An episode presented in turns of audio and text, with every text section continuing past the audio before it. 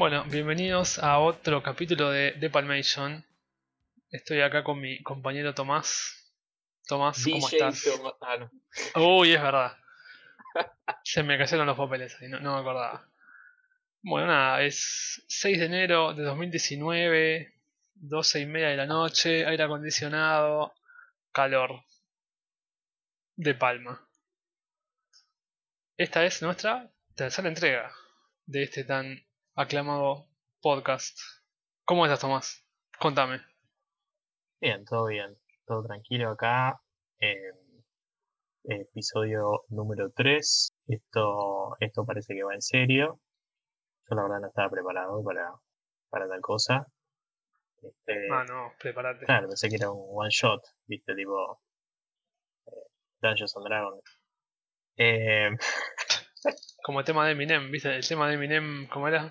Que decía One Shot, One Opportunity. ah, sacó una película. sí, Sacó una película Eminem. cierto, 8 Mile, claro. un tema, película. La hizo bien cuando la hizo. Sí, yo creo que lo hizo bien. La película no estaba mal, ¿eh? ¿Te acordás de Ayman? No, que estaba Brittany, Brittany Murphy, ¿no estaba? Sí, Brittany estaba Murphy, que era la Murphy. novia. Yes. Está- ¿Sabes que la película, ahora que lo pienso, estaba buena en serio? Habría que verla de vuelta. Ajá. Es que era, era muy de nuestra época igual. No me acuerdo. ¿De qué año era esa No película? sé, pero Porque me acuerdo, a mí me, me gustó en serio. sí, Pero no sé por qué me gustó. ¿Qué, ¿Qué entendía yo de rap y de ser un blanco en un entorno de negros? Es como que yo todo bien la entiendo y me gustó, pero realmente no entendía nada. yo. sí, habría que reverla igual, ¿no? Como para ver un poco la, desde la perspectiva desde ahora. Para, Sí, de, 2000, de 2003 es. En esa época yo tenía que 17 años, no entendía nada de la vida yo. Claro. Digo que me gustó, pero capaz que estoy mintiendo. pleno segu- No me gustaba Eminem. Nunca, nunca escuchaste vos Eminem algún, alguna vez. Tipo el disco entero Mm, de Slim Shady. Yo claramente no lo hice. No, no, no, para nada. O sea, más, más, más que entrar a YouTube y poner, no sé, greatest hits, Eminem, enter y hasta luego. Pero no, no, la verdad que no, no, no es, no es un artista que yo siga así como religiosamente. Bueno, esto habla de los posers, de los posers que somos. Sí. Aguante Eminem, pero no, no sabemos quién es. O aguante la, la película, no sé. Es verdad. Y Brittany Murphy, que en paz descanse. En paz descanse. Pero esto no tiene que ver con Brittany Murphy, ni con Eminem, ni con el 2019. Tiene que ver con Brian, como siempre. Como siempre fue.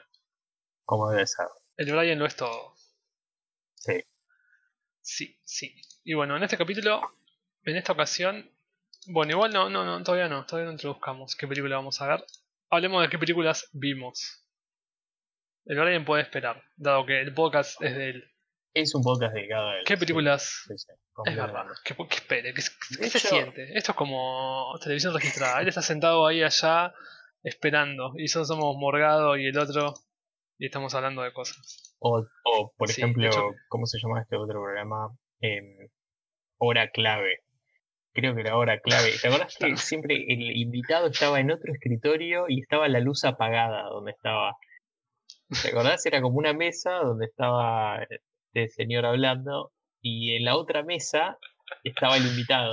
Pero estaba con la luz apagada porque todavía no, no, no se lo había presentado. Entonces después lo presentaban y se prendía la luz Hinchado y la- se iba al otro. Hinchado las bolas.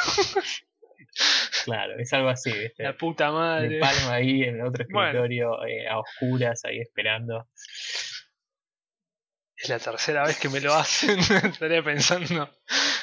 Rompebolas, hablando de Eminem. ¿Qué tiene que ver Eminem conmigo? Dice De Palma. Claro. Bueno, Bueno, pero nada, estamos saliendo de, de las fiestas. Estamos arrancando el, el mes y la dieta. de a poco. Claro. Sí, claro. Este año, este año sí, ¿eh? este año el gimnasio y todo eso que no vamos a hacer. La pregunta es, ¿viste alguna película aparte de alguna de Palma? Eh, sí, la verdad que sí. Estaba viendo las películas que vi eh, desde el último capítulo y fueron un, dos, tres, cuatro películas. Más la de la de Palma que nos toca hoy comentar. Sí. Eh, las películas que vi fueron tres. Ahora que estoy viendo acá, fueron tres tres masivas, o sea, masivas en el sentido de como tres bombas así importantes para, para su momento. Y una. Y hay una. hay una que explotó casi, casi, ¿eh? por el nombre. Ah, qué chiste. Eh, sí, bueno. Este, y otra que, bueno, fui a, ayer al, al cine para, para verla. Es verdad, es verdad. Bien, la primera de estas de esta lista es eh, The Big Hit, película de Fritz Lang, director eh, muy interesante también, de una larga trayectoria, ya con películas en los años 20, mudas por cierto, las cuales vos viste un par, si mal no recuerdo. Claramente. Y, y, una, y una interacción con, con cierto poder militar en los, en los que en los 30. Ah, bueno.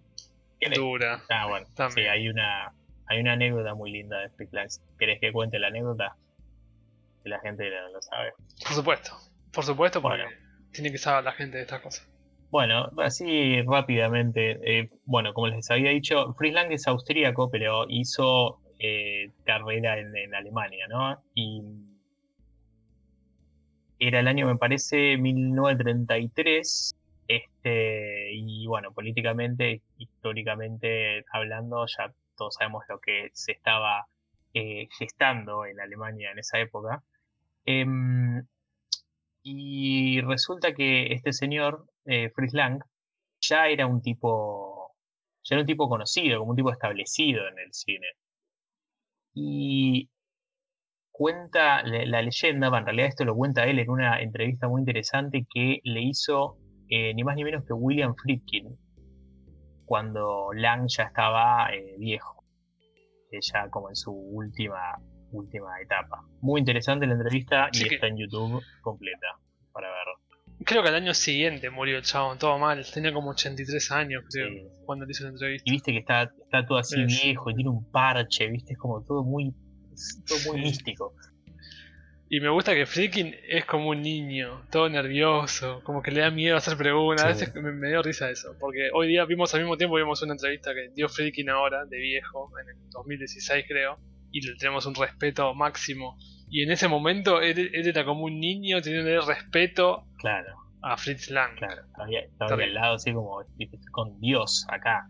Y, miraba, miraba así como nervioso para atrás, como y, hacía preguntas, preguntas como, ¿y la cámara está filmando? ¿Viste? Así como cosas que, que bien de amateur. Y Lang lo miraba así como, voy este pibe. Muy gracioso. Eh, bueno, entonces eh, la, anécdota, la anécdota que él cuenta con, con lujos de detalle eh, fue más o menos así. Eh, corría ese año, los años 30, en Alemania, y en un momento lo llaman a Lang a una reunión con un ministro cuyo nombre estoy completamente seguro que todos van a van a conocer. Su nombre es eh, Joseph Goebbels. Eh, sí, ni más ni menos, el ministro de propaganda de este, toda esa, esa, ¿cómo decirlo? Particular eh, parte de la historia de Alemania.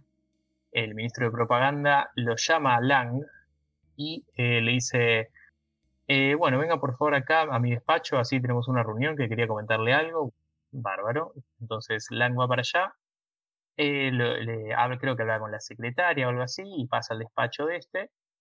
Y ya desde el vamos, dice, en, la entrevista dice que cuando llega a la oficina de Goebbels, No estaba todavía, y lo primero que ve es el escritorio de Goebbels, un gran escritorio, que estaba puesto como a un nivel superior que el resto de los muebles como una especie de, como un estrado, ¿viste? Sí, eh, alto.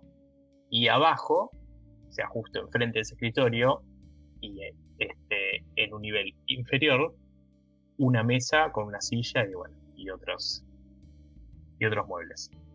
Entonces, bueno, eh, Langby se sienta ahí en una, en una de esas sillas.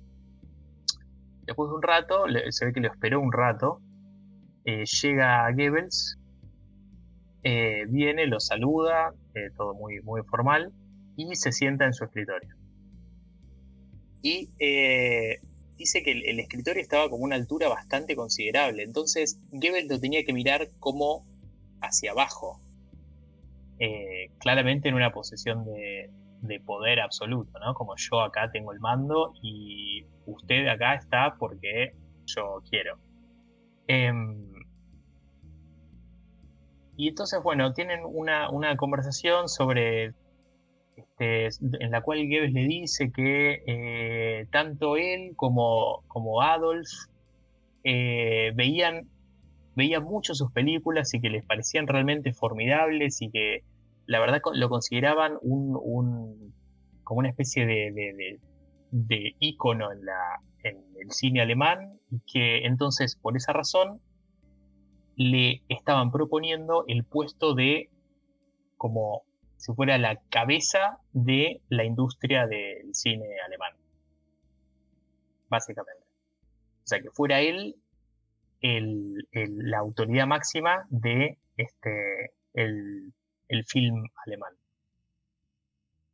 Y bueno, le hace la propuesta y entonces Lang se queda así como, como pensando, ¿no? Como diciendo, bueno, ¿qué, ¿qué, hago acá? ¿Qué hacer? ¿Qué decidir? ¿Qué, o sea, digo, ¿qué pasa si digo que no? ¿Me, me van a matar? Bueno. Em, y entonces Lang le, dice, o sea, con, con, toda la honestidad del mundo, ¿no? Eh, le dice, sabe, gracias ministro por la, por la propuesta, pero ¿sabe usted que eh, mi madre, mi madre es judía. Eh, y dice que en ese momento hubo un silencio y Goebbels lo mira y hace como una hace como una especie de, como que mira al techo así como como diciendo como como, como en ademán de uy Dios como Dios mío eh, vuelve a mirarlo a Lang y le dice, Señor Lang, somos nosotros quien decide quién es judío.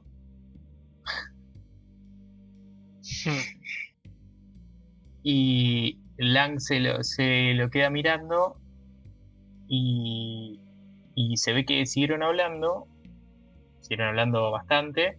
Eh, Lang no aceptó la posición y al parecer el ministro como que lo tomó bien. Eh, me pareció, o sea, me pareció increíble eso de, nosotros decidimos quién es, o sea, es, una, posición de poder eh, absoluta, es terrible. Y, y bueno, y al final Lang, creo que eh, dos o tres meses después, huye de Alemania directamente. Agarra todas sus cosas y se, se va del país, justamente viendo todo lo que, todo lo que se aproximaba, ¿no? Sí, encima dice que cuando huye estaba toda la casa rodeada de alemanes, así todo lo dejaron irse. Sí. Pero cuando se fue de la casa era eso, ¿no? Que se va de la casa, abre la puerta, se está por ir y ve que está toda la, la manzana rodeada de la milicia. Claro. Pero bueno, se fue y sobrevivió para contarlo. Claro, sí. Hizo, hizo empezó su, su carrera en, en Hollywood. Este, impresionante. Impresionante historia. Y de hecho, Friedkin la, la cuenta en, varias entrevistas ahí. Cuenta anécdotas de, su, la entrevista. Su trofeo. Sí. Sí, sí. Este, así. ¿Y qué más? ¿Qué más viste? bueno. Ah, bueno, de, de, de, la película no comenté nada. Bueno, es, básicamente un film. no, es un film noir, o sea, claramente noir, clásico total creo que está puesto así como en uno de los, como esas listas de eh, películas esenciales dentro del noir, ¿viste? Eh, y me parece que, la película es genial, tiene un ritmo muy bueno. Eh, la, sinopsis, así sin, sin spoilear nada, es básicamente un, un agente de policía se suicida en la primera escena de la película, pero es como una situación medio dudosa la del suicidio, por una serie de razones. Y eh, la película es mm, básicamente la historia de un detective en el cual entra a, este caso, a investigar este caso. Que ya desde el minuto uno, ¿sí? que cuando sus superiores le cuentan sobre el caso, ya el tipo ya sospecha que hay algo raro en ese suicidio. Eh, pero es eh, muy, muy interesante, en blanco y negro. Eh, se ve mucho, también mucho, muchas escenas de, ciudad, viste, de edificio, mucho típico, los típicos elementos de, de todo noir que tienen que estar están. Y me pareció, me, pareció muy, muy, muy, muy interesante, muy bueno. Tengo que seguir más con la, la carrera de Lang. Sí. ¿Cómo se llama la película? Se llama The Big Hit. Cierto. The Big Hit se llama la película. Y Los Sobornados le pusieron en Panoamérica. ¿Hay gente sobornada en la película? no, prefiero no spoilear, porque si no. Ah, está bien. Sí. O sea que sí hay. Está bien. ¿Qué más? ¿Qué más viste? Muy bueno. Eh, bueno, otra película que vi. ¿Qué más vi? Bueno, vi Blow Up. Creo, bueno, vimos. Eh, tenemos, acá tenemos dos películas que vimos ambos, creo. y Blow Up está, está altamente asociada a De Palma. Casi que la vimos por Brian. Sí, sí. Después de todo. Sí, sí. Sí, la verdad que sí, porque eh, bueno, eh, Blow Up es eh, una película de Antonioni, uno de los maestros italianos de este del cine italiano. Tiene, bueno, una colección de, de películas que, que técnicamente si estás interesado en esto del cine, tenés que ver, porque bueno, el tipo era realmente un, un lo que se dice, un, artesano. Eh, Blow Up es mm. así a grandes rasgos y sin, sin spoiler nada, es la historia de un fotógrafo, eh, el cual tiene una vida así como completamente, ¿cómo decirlo? Sin, sin relevancia, ¿no? Sí, sin ningún tipo de trascendencia de nada. Eh, el tipo le saca fotos a las mujeres más lindas del planeta y es como que todo todo le chupa un huevo de alguna forma. Como no le no le importa nada. Es como que es, como si fuera todo un un, un cómo decirlo como si fuera así como que toda acción es irrelevante en la vida del tipo entonces de repente está ahí, saca una foto, después le, agarra una modelo y le dice, a ver, para, ponete así. No, no, no, me parece que estás muy cansada. Y la deja ahí y le dice, a ver, cerrá los ojos, quédate así. Y el tipo se va y se va a otro lado de la ciudad porque... Este, se aburre, se aburre y se va. Claro, sí, sí, es increíble. Este... Y bueno, nada, hasta que, bueno, en un momento, a través de su, su máquina de, de trabajo, o sea, la cámara, Em, cree que ve una situación extraña en un parque y a partir de eso empieza como una serie de acciones por de parte suya como para descubrir sobre qué pasó realmente con eso que aparece en una de sus fotografías.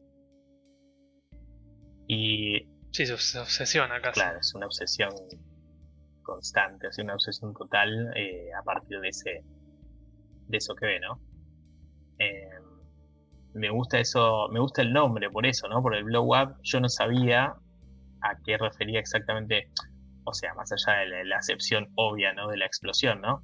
Pero tiene otra acepción la palabra esta en inglés que es el como el agrandamiento del revelado de una foto. Yo no sabía eso. Hmm. Y es sumamente clave en la película. Este. Claro. Sí. Así se da cuenta. Sí. Y al mismo, tiempo, en Joda, nada que ver, ya no estamos yendo, pero en Joda el chabón era medio hacía, solía hacer chistes y agarró y puso como una especie de bomba de mentira abajo de- del auto del actor y hubo una escena en la que el chabón a propósito quería que la escena arranque y que tenga una explosión, que tenga un blow up.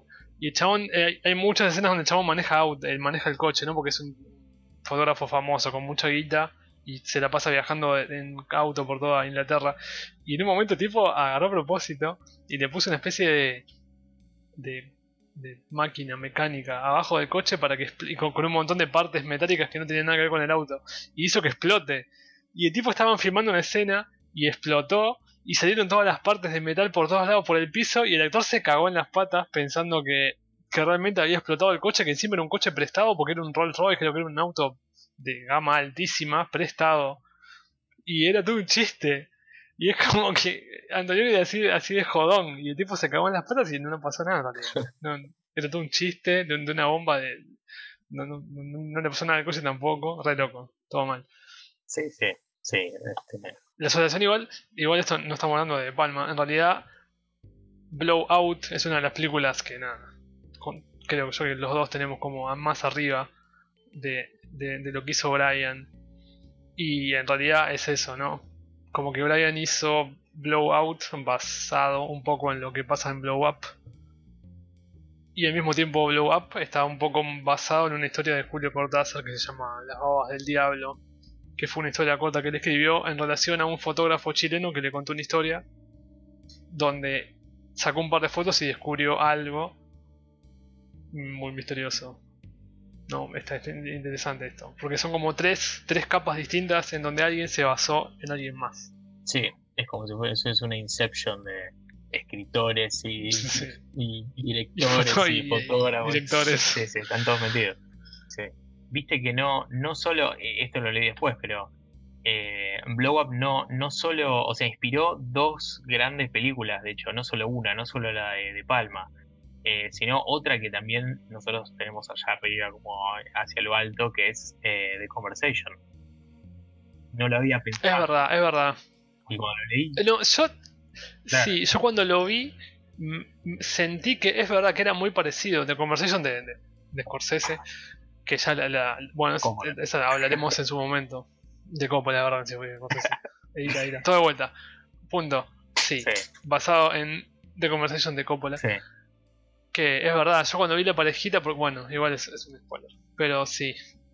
Es muy buena película también. Muy interesante todo Claro. lo que pasa en esa película. Y no, qué, qué loco, ¿no? O sea, como, como eh, eh, tanto Coppola como De Palma agarraron esta película, ¿no? Y la vieron y se ve que les, les choqueó bastante y dijeron, che, qui- quiero hacer algo con respecto a esto. Así como, Es verdad. sí. Este, estuvo, estuvo muy, muy bien. Bueno, sí, em, sí, les recomiendo que la vean. Es eh, rara, es una película, sí. Este, tiene, tiene un ritmo raro.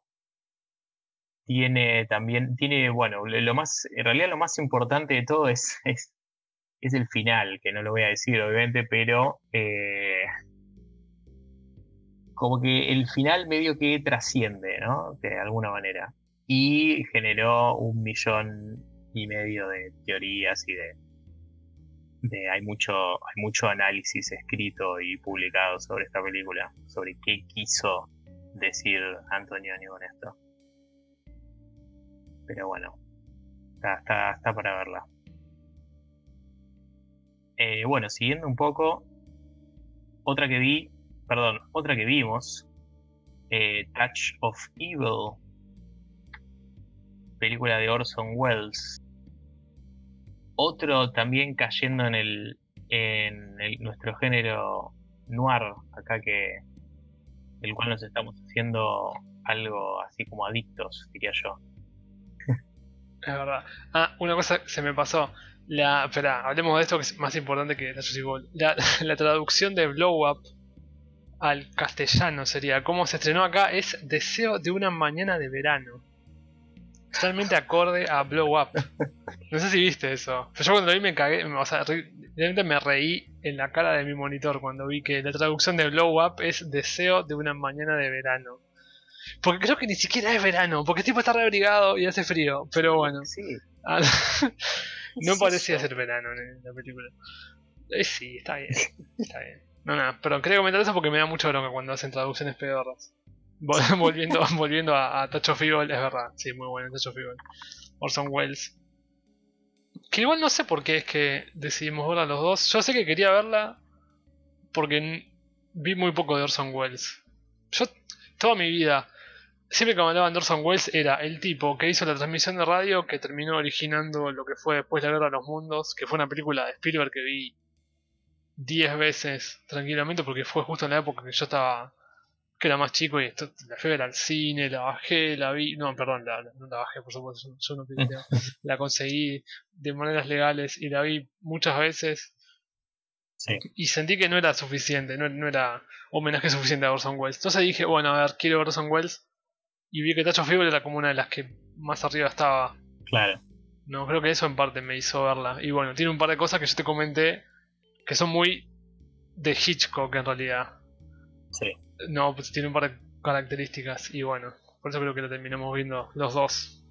Sí, sí. Además me parece que está puesta así como un eh, super clásico que, viste, tenés que ver Claro. del cine, de la historia del cine. Sí.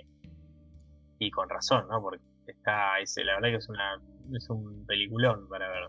Tiene, tiene de todo. De todo, todo. O sea, desde cómo está filmada, desde este los personajes, desde la, historia, de lo que va pasando, de, ya desde el, principio tenés una escena que son, ¿cuántos son?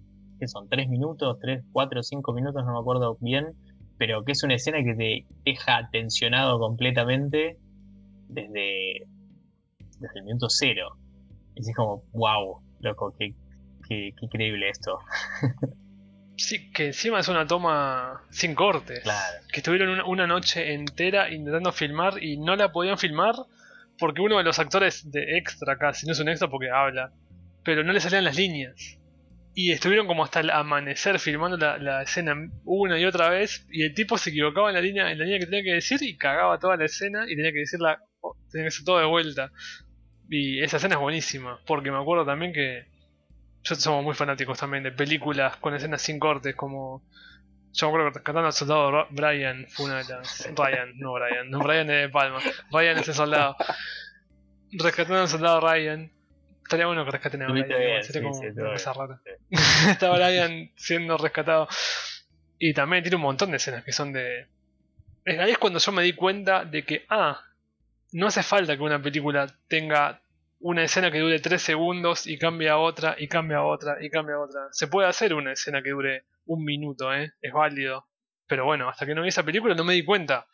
Y Saving Private Ryan es muy moderna dentro de todo. Y ver que en esta, que Tacho Fever es de 58, ya se hacía, me pareció una locura. Me pareció como una locura total. Sí, es, sí, es una, Y me encantó esa escena. sí, es una, Nos encantó. No, sí, nos encantó. Sí, sí, pues lo mismo, nos quedamos hablando también de esta película, de distintas partes de la película. Eh, sí, esto del, plano secuencia también.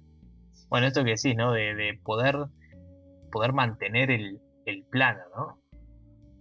Como que decís, wow, todavía sigue, está, está, en el, está el mismo plano, o sea, no, no, hubo, ningún, no hubo corte acá, no hubo ningún tipo de, de, de nada, o sea, está, sigue manteniendo lo mismo este muy contrario a la, tendencia de ahora que es al revés es como eh, se va para el corte la cosa. Es como escena tenés un tipo caminando de, de en su cuarto ponerle desde la desde la cama a la, la, puerta del baño y tenés 158 cortes de, de ese trayecto. Sí. Es verdad. Sí. Este Sí, es, es, muy, muy interesante la peli. La peli también es el. Bueno, la sinopsis también va, va como para el, para el mismo lado de, de, de Big Hit, ¿no? O sea, un tema policial, así, hay. También hay un, un, hay un tema con. con. como conspiración, corrupción, hay, hay todo. Eh, pero muy, muy, muy interesante. Sí y también interesante toda la toda la controversia que llevó la, la realización. No sé, ¿leíste eso vos? Sí, tuvo problemas por, por todos lados. Sí. Orson Welles iba a ser un actor y terminó dirigiendo. Después cuando, cuando, tenía que editar se fue y dejó todo a mitad de edición y se fue a, otra, a buscar a recaudar fondos para otra película, editaron lo que pudieron, después él volvió, incluso la película cuando arranca hay como una carta, claro, él diciendo tipo la película dura esto, pero en realidad yo la que vimos nosotros creo que la, la, la completa dura como dos horas y algo, pero un, quilombo, un quilombo de un quilombo general sí, la película Fue, claro, porque, claro, o sea, cuando esto que decís que se, que se fue, eh, la película queda en, en, manos de Universal y ellos hacen como, le hacen toda una edición como para poder eh, sacarla comercialmente, ¿no? Y entonces la primera versión que salió no tenía nada que ver a la versión que estamos viendo ahora, que se puede ver ahora. Entonces cuando salió esa, esa versión, Wells completamente así como ¿cómo decirlo? Completamente consternado, eh, escribió, que esto es lo que se ve en la película ahora, escribió un memo de 58 páginas o una cosa así, con describiendo detalladamente todos los cambios que había que hacerle para que quedara como tenía que quedar eh, originalmente. Eh, y se ve que después Universal incluso llegó a contratar otro director que agregó otras escenas o otras vueltas en la película y, esto que lo, que les había mandado Wells no lo, no lo tomaron en cuenta o fue una, cosa así y, bueno, y, sacaron otra versión. Y esa otra versión ah, tenía unos cambios con respecto a la primera, pero también tenía escenas agregadas que habían sido dirigidas por otro director, entonces era como algo, ¿qué carajo es esto? Hasta que en el, en el 98 la película, este, todavía se ve que seguía disponible el, memo este que había escrito Wells. Y en el 98 Wells ya había muerto. Eh, creo que murió en el 85, me parece, no me acuerdo bien. Pero bueno, Wells ya había muerto y le agarra este muchacho Walter Murch, que es uno de los montajistas más famosos del mundo. Así es como un mega capo en edición y este, edición de sonido también. Y agarra la película, agarra el, corte que había salido, eh, agarra también el, memo que había escrito Wells y se encarga él de hacer toda una revisión de la película siguiendo las notas de Wells. Entonces, la versión que estamos viendo todos ahora es esa versión, es la versión reeditada por Murch. Eh, lo que fue un trabajo demencial de parte de Murch, que por cierto es un tipo muy enfermo en el sentido de este justamente montar y editar. O sea, estuvo no sé cuánto tiempo para editar todos y cada uno de los pedazos. Eh, creo que eliminó todas las eh, todas las, las escenas que había que habían agregado de otro o creo que mantuvo alguna, bueno, no sé, fue bastante, pues me imagino que debe haber sido una, pesadilla. Pero bueno, esa es la, edición que ahora se puede ver que representa lo que Wells había querido originalmente. Así que... Sí, igual es una... Es complicada. O sea, por más que sea sea un misterio dentro de todo no tan complicado. Es complicado como, como lo van haciendo. Es increíble, pero vos ves la película y es confuso. Vos pensás cosas. Sí, el plot Después no es como, como vos pensás que es. Sí, y tiene que ver mucho con eso, con, la, con cada escena. Y al mismo tiempo, lo que, lo que Wells quería, que también está, está ahí comentado, es que el tipo quería que la audiencia se, se enoje con el plot, con la trama, quería que sea, que sea complicada a propósito. Él había visto The Big Sleep del 46 y él quería que, la, que sea difícil, que sea confuso, que no entiendas, que, que, que te... Estaba bueno, eso me gustó. Porque yo realmente no estaba seguro de nada. Incluso cuando comentábamos la película, yo te dije que yo tenía una, teoría que nada que ver, que no tuvo que ver nunca con lo que yo pensaba. Y está perfecto, es justo lo que él quería. Que vos pienses que no, que va por este lado, pero mentira, no, no va por ese lado, no, no, no terminás sabiendo por qué lado va la película. Eso está muy bueno. Porque hoy día es muy fácil adivinar películas. Sí, sí. de todo esto que sea mm, como predecible, como, ah, ya sé cómo va a terminar esto, o sea, ya sé cómo sigue, ya es como ya. Y esta película como que siento que hay que verla cuatro veces o cinco como para llegar a ver, ah, venía por acá el, el plot, era como, venía de- por este lado. Sí, Sí, encima está filmada de una manera muy zarpada también. también, sí, blanco y negro, genial. Sí, sí, Y bueno, y encima él actuando, que es más divertido todavía. Dirigiendo, actuando, todo. Y bueno, Janet Leigh. que aguante Janet Leigh. Sí, Janet Leigh, hermosa, como siempre. Este, dos años antes de que, de que bueno, que la agarraran en la ducha. Verdad. Alfredito se aprovechó. Sí. Bueno, sí que sí, Pero sí, recomendadísima. Sí, por mi caso no, no, nada, vi las mismas directamente. No, no vi más que esas dos, Blow Up y Touch of Evil, y vi una extra, pero la voy a comentar más adelante por otra sección. Por otra razón, Pero está bien, sí, sí, sí. Ma- ma- ma- cuando comparemos con, con otras películas de, de ese año, total es lo mismo, de Getaway. Ah, bueno, Pero sí, está, está bien. está bien. Pero pasemos, pasemos a decir qué vamos a hacer Dale, hoy Sí, con Brian. Porque pobre Brian, si no. sí, sí que había olvidado. Lo, lo olvidamos mucho, es, muy olvidado Brian. Es el podcast de él, pero después de todo es como que lo, lo ignoramos. Sí. Pero bueno, ¿qué Sí, peli, qué peli vamos a presentar en este episodio? Bueno, la peli de este episodio es Get to Know Your Rabbit. Eh, que no tengo la menor idea cómo le habrán puesto el nombre acá. La verdad que no sé. No sé. Eh, ¿Qué sería? Como. Acostúmbrate a conocer a tu conejo. Sí, acá no le, no le encontré. Podríamos investigar qué nombre le habrán puesto, no se me ocurrió buscar, pero no. Va a ser para que nos, no sé, nos dé más bronca todavía. Sí, bueno, no, la verdad es que no me, no me puedo imaginar. O sea, si con el.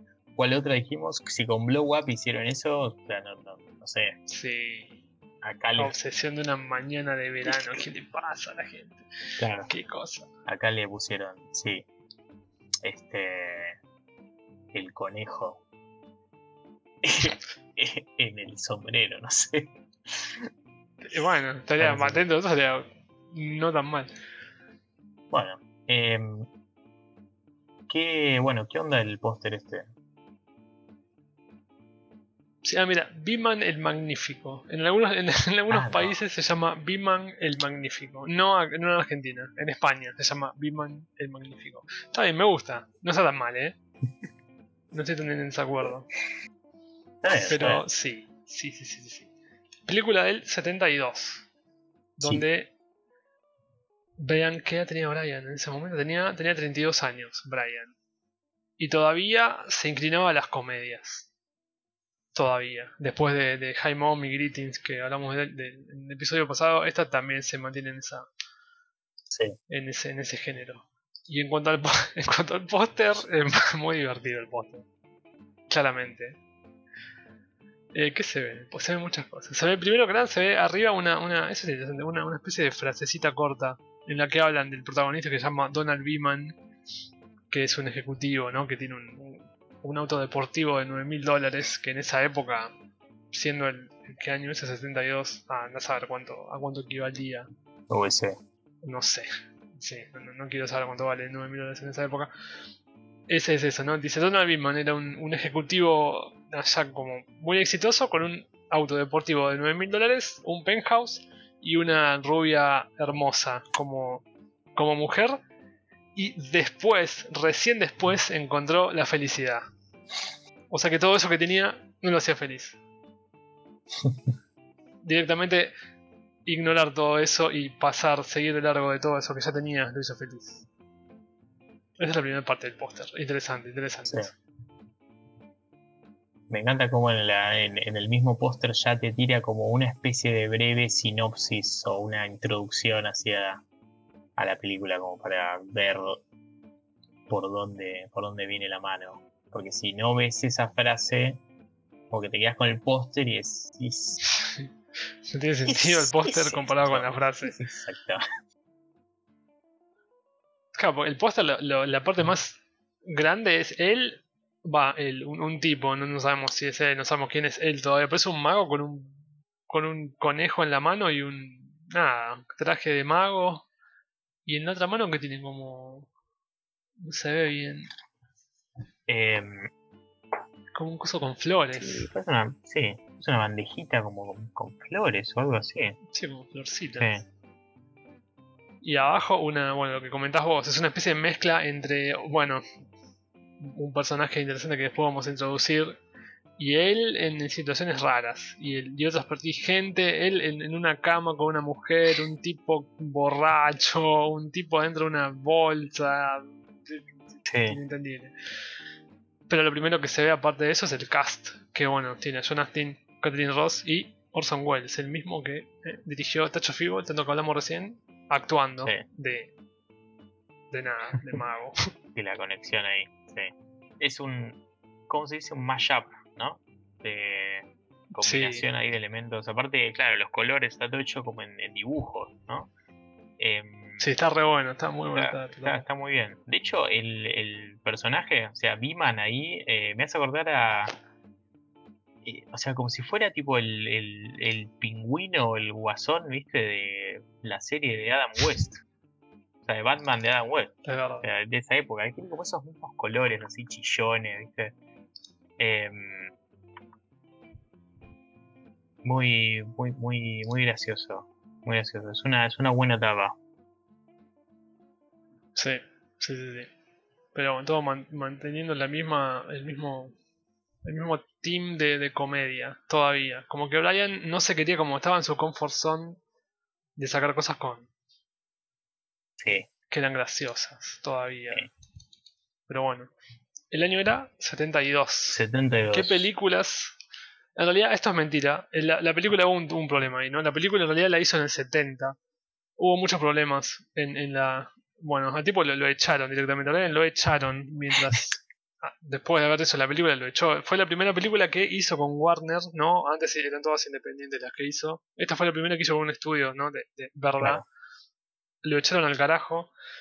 Y todo fue en el 70. El tema es que Warner se quedó con. se- como que tuvo la posesión de la película y la largó recién en el 72. Y ese es el problema, porque al mismo tiempo Brian en el 72 sacó Sisters, que esa es la sacó él habiéndola hecho él, habiendo dado cuenta de que fue un error, bueno, un error, pero fue como un trauma para él haber trabajado con, con estudio comparado con, con su otro trabajo donde no era todo independiente. Por eso, en ese mismo año, 72, sacó Get to Know Your Rabbit y al mismo tiempo salió Sisters, otra película de él. Pero bueno, fue porque tuvo un delay de dos años Get to Know Your Rabbit hasta que salió. No es que él laburó un montón ese año. Claro. Sí. Esto de re- realización y después como salida de la película, que muchas veces queda así como con ese delay, ¿no? De películas que se filmaron mucho antes y después salen años después. Claro, Apocalypse Now no fue una que estuvo como en edición por un año, creo. Fue como una locura. Un año, en- fueron años en esa, esa película tardó años en todo, en filmarse, todo. en editarse, en salir. Claro, bueno, el, de hecho el, el montajista de esa película es el, de este muchacho que comenté recién, este señor, bueno, eh, Walter Murch. Ese, ese, ese- fue ese señor, que lo mismo, que tenían como, no sé, 300 horas de filmación, una cosa así que, o sea, vos imaginate en esa época que se hacía con fílmico, entonces tenías toda esa cinta y tenías que cortar y pegar o sea, yo, yo no entiendo cómo no, no se pegó un tiro en ese momento, porque...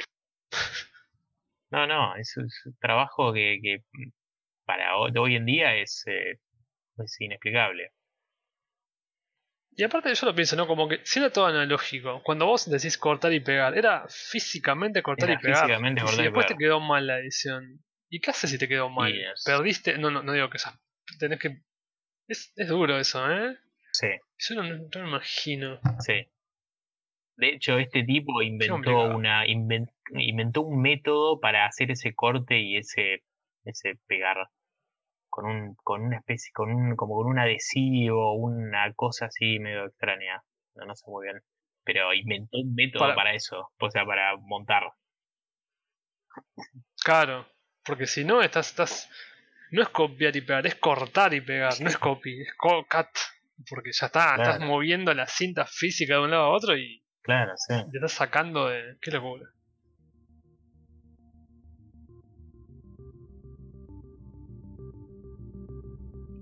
Pero bueno, volviendo, ¿qué pasó en el 72? ¿Qué pasó en el 72? Bueno, ¿qué pasaba en el 72? Sí. Ya. Bueno, ya hablaste de Sisters. Sí, ya comentamos era la otra. Sí, muy poco porque bueno, va, a tener su propio, su propio episodio. Sister va a tener su merecidísimo propio episodio, por supuesto. Así que vamos a dejarla así como con hype. sí, sí, sí. Que aparte es realmente bueno. Sí,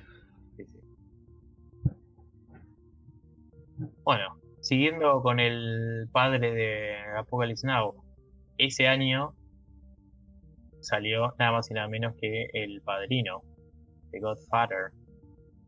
Este, la primera de la trilogía de Coppola, que el cual tenía 33 años cuando, cuando salió.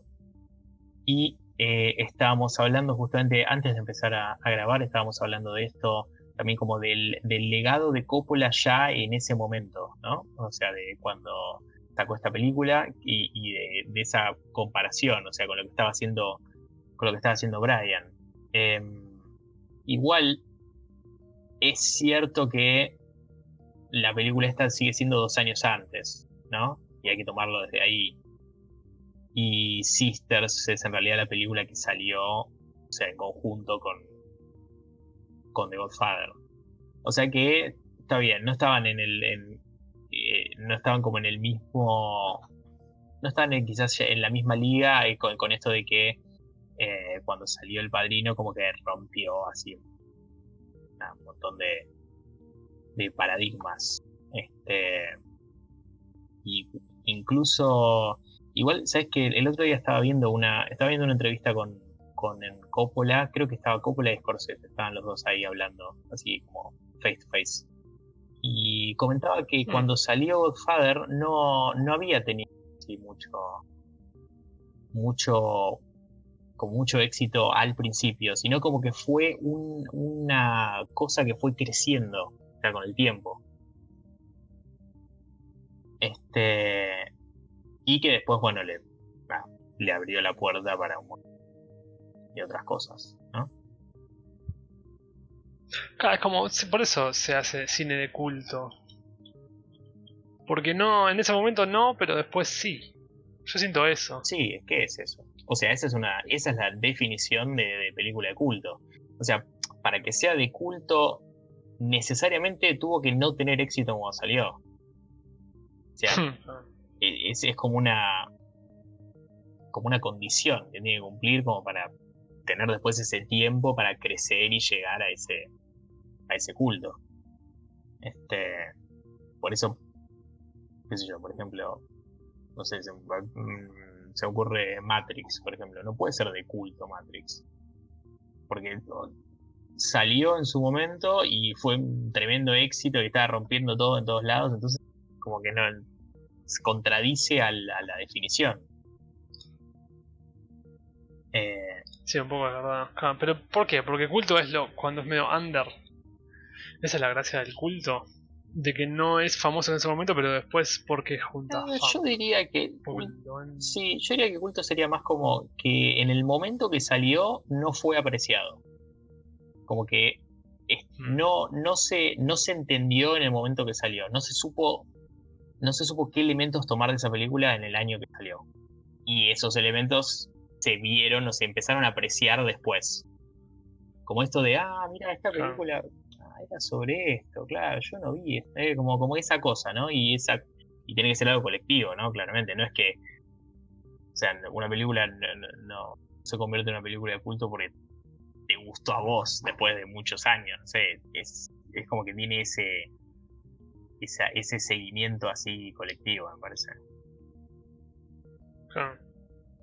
Ah, hablando, de eso, cuando él quería, él quería hacer The Conversation, y no tenía la platita. Era una película que él quería hacer porque le gustaba, es como el típico hobby de director. Quería hacer lo que él quería hacer. Y cuando Godfather levantó con toda esa guita que juntó de Godfather, recién ahí hizo The Conversation. Un par de años después. Es como que vos fíjate como la, inversión, la inversión, lo, que recaudó de Godfather recién ahí lo dejó hacer lo que realmente quiso, que fue The Conversation, que es la que, bueno, asociamos un poco con Blow Up. Claro. Y es muy buena película, es muy buena película. Muy buena. Sí, pero bueno, al mismo tiempo, en ese año Hitchcock todavía estaba con, un, con, bastantes años y bastantes más películas bajo, ¿cómo es? Sí, bajo su legado, digamos. Bajo su colección. Porque tenía 73 años en esa época, en ese momento. Sí, correcto. Em, sí, ese mismo año Hitchcock sacó Frenzy. Eh, era, fue su anteúltima película. Eh, la última fue Family Plots. Este. Todavía Frenzy la, la tengo pendiente. La verdad es que no la vi. Pero es, es interesante ver cómo todavía, o sea, los 73 todavía seguía sacando, sacando películas. Yo creo que, eh, según lo que, había, lo que había leído en el libro, en el que había comentado en el, primer capítulo, el libro, el fantástico libro de Truffaut. Este, ya en esta época eh, Hitchcock ya tenía como que tenía estos, estos problemas de, salud y que ya estaba medio como que iba y venía y ya no conseguía lo que él quería. Entonces, bueno, lamentablemente, o sea, tristemente estaba en su, momento ya de, de, baja, como los últimos este, de estar dando los, los últimos manotazos, o sea, así, este, después de, bueno, después de una colección de películas increíble, ¿no? Porque uno, uno se, uno siempre, uno siempre se pone a pensar en, tipo en, en qué sé yo, decime alguna, alguna de Hitchcock así, Vértigo, por ejemplo, sí. Alguno de los hitazos. Sí, el Window, Vértigo. Claro, sí, alguna de esas películas y vos ves y después decís, ah, mira, pero ver, es eh, la película número, no sé, 48. Eh. Entonces, como que, claro, una, una historia así, una, una filmografía eh, extensísima, muy, muy, muy extensa y con joyas por todos lados. Según Friedkin, si estás estudiando cine en una escuela de cine, tendrías que eh, dejar de ir, dejar de ir a estudiar y dedicarte a ver todas las películas de Hitchcock, porque según él, toda la parte técnica está ahí, está en toda esa colección. Este, así que no sé, tómalo o déjalo, diríamos. Bueno, ¿qué, qué otra, qué más salió? A ver, comentame. Sí, en ese año, en ese, en ese, momento estaba Sam Peckinpah haciendo películas. Eh, sacó The Getaway. En un momento donde Steve McQueen ya, ya estaba ya, ya es el que mencionamos el episodio pasado que había hecho Bullet, entre otras. Ya, ya, era, ya era famoso, hizo The Getaway, que sí, una película muy interesante. Sam Peckinpah tenía 47 años cuando hizo la película esta. Y sí, es una película que, bueno, eso es lo que me interesa hablar. Y por eso hacemos esta comparación. Película muy Bonnie and Clyde, muy parejita, que hacen un tipo que está preso, la mujer lo saca, cometen un crimen y se escapan. Son como dos horas de ellos cometiendo el crimen por un lado y después escapándose. Nada más. Con, bueno, con tomas terribles, tremendo todo, persecuciones, acción, muerte, porque es muy violenta la película. Y eso es lo que me gusta, ¿no? De esta comparación que tenés. Sister por un lado que es como una especie de thriller. The Godfather que es como mafia. Frenzy que, bueno, ninguno de lo vimos todavía.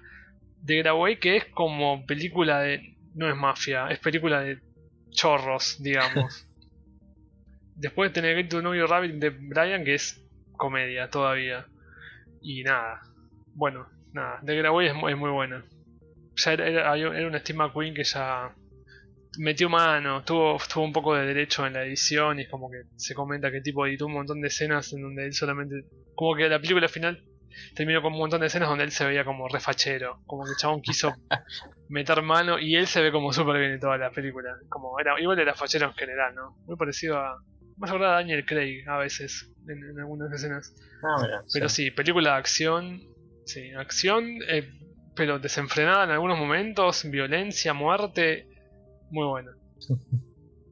Sí, eh, lo que decís de las comedias, creo que, bueno, otra que salió ese año también dentro de lo que es comedia, yo creo que los 70, el principio de los 70 eh, había, había como un clima así de, sátira, de comedia, de, ¿no? de película absurda.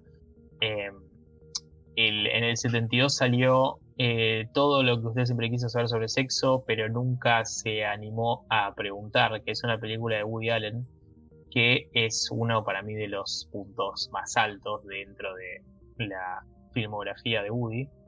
Este, que bueno, es también esto, es una serie, eh, la película es una serie de historias, de pequeñas historias, eh, una más absurda que la otra, ¿no?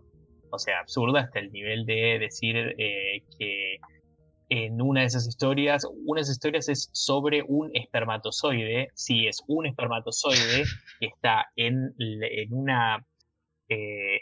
Se ve como si fuera una especie de, de sala, de, como de antesala, donde está, hay un espermatozoide que eh, es eh, Woody, con otros, y están ahí esperando como salir.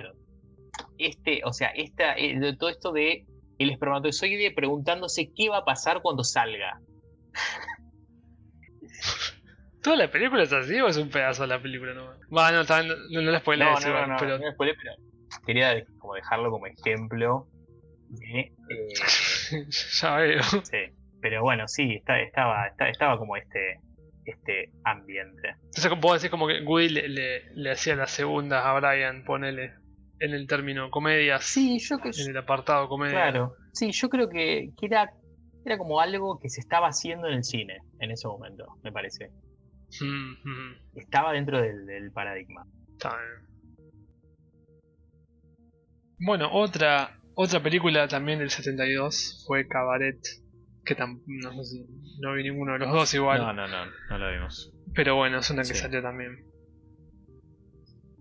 Pero otra que vos sí viste fue cuál, la que le sigue. Sí, así para comentar rápidamente. Otra que salió ese mismo año fue Aguirre, La ira de Dios. Em, alto nombre, la verdad. es una película de Werner Herzog, el famoso director alemán, eh, por si no lo conocen. Eh, es un director alemán que tiene este eh, tiene películas y también dirige mucho mucho documental este, muy, muy interesante la, carrera de Herzog tiene varios documentales me acuerdo que vi uno que era sobre un un, tipo que se había ido a vivir eh, con osos, con osos, osos pardos. Este, y es un documental de ese chabón, así conviviendo con los osos. Y termina, bueno, este, de una manera eh, bastante triste, pero. Pero es no, muy se lo Sí, es, es una historia real, sí, sí, sí, muy, muy conocida ya. Es como, es como Into the Wild, pero de osos Into the Bear. Sí, sí. Happiness only real when bear. sí, sí, muy bien, muy bien. Eh, sí, no, recomendadísima. Aguirre, muy, muy buena también. es con Klaus Kinski, este señor que estaba completamente loco y que tenía esta relación amor-odio con, con, con Herzog también algo que también está retratado en una película también de, de Herzog que se llama eh, Mein Liebster eh, Freund. Este. Que. Que mi amado amigo, ¿sería eso? Claro, sí, claro, sí, ese, sí, como mi, mejor amigo, una cosa así. Sí, que mm. bueno, este, cuenta sobre justamente su relación con Klaus Kinski. Muy, muy interesante también.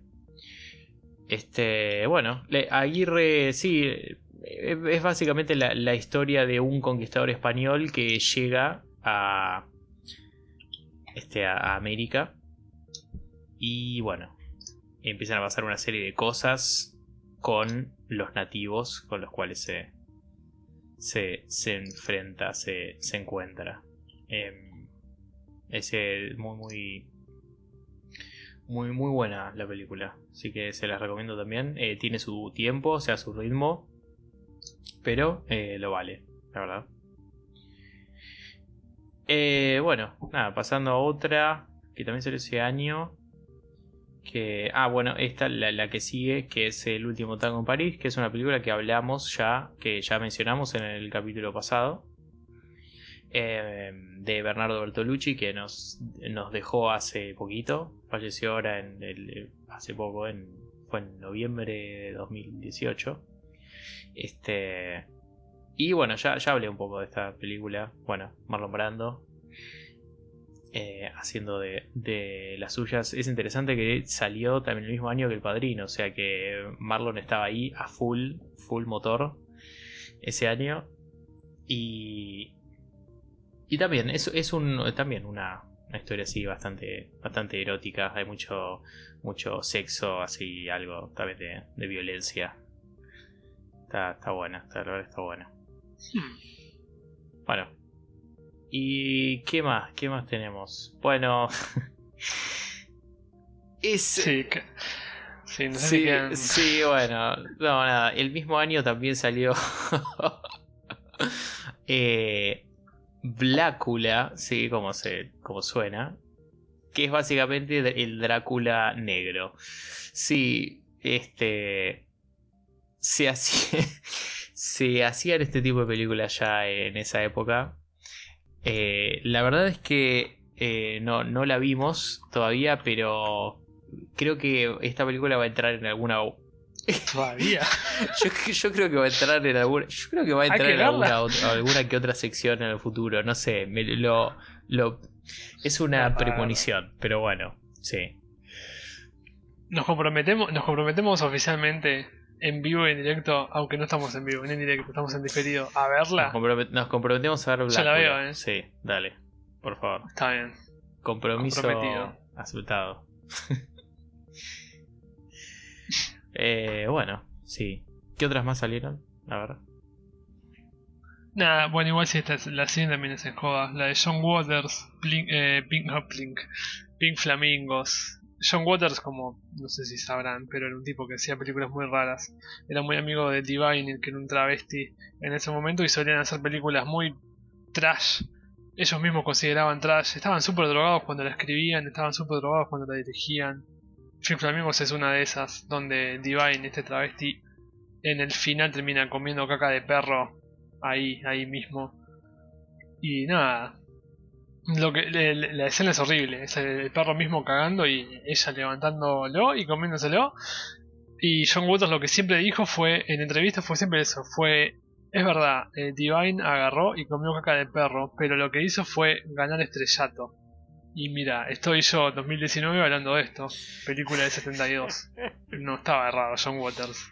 Yo opino que no estaba errado el chabón. Claramente no, está, no, estoy, no, no metería esta película entre medio de Scorsese, Spielberg, De Palma y Coppola y Hitchcock si no fuese por eso. Así que sí. Y después, para mantener lo mismo de antes, cuando vos hablaste de, de Paul Schrader, el capítulo pasado, de, de, de esto de que de los de los de los movie brat que básicamente siempre vamos a estar en lo mismo, ¿no? Hablando siempre de este grupito de gente al que pertenecía Brian De Palma, que es Spielberg, Scorsese, Coppola, Lucas y De Palma. Bueno, y Schrader que no, no se considera muy el grupo.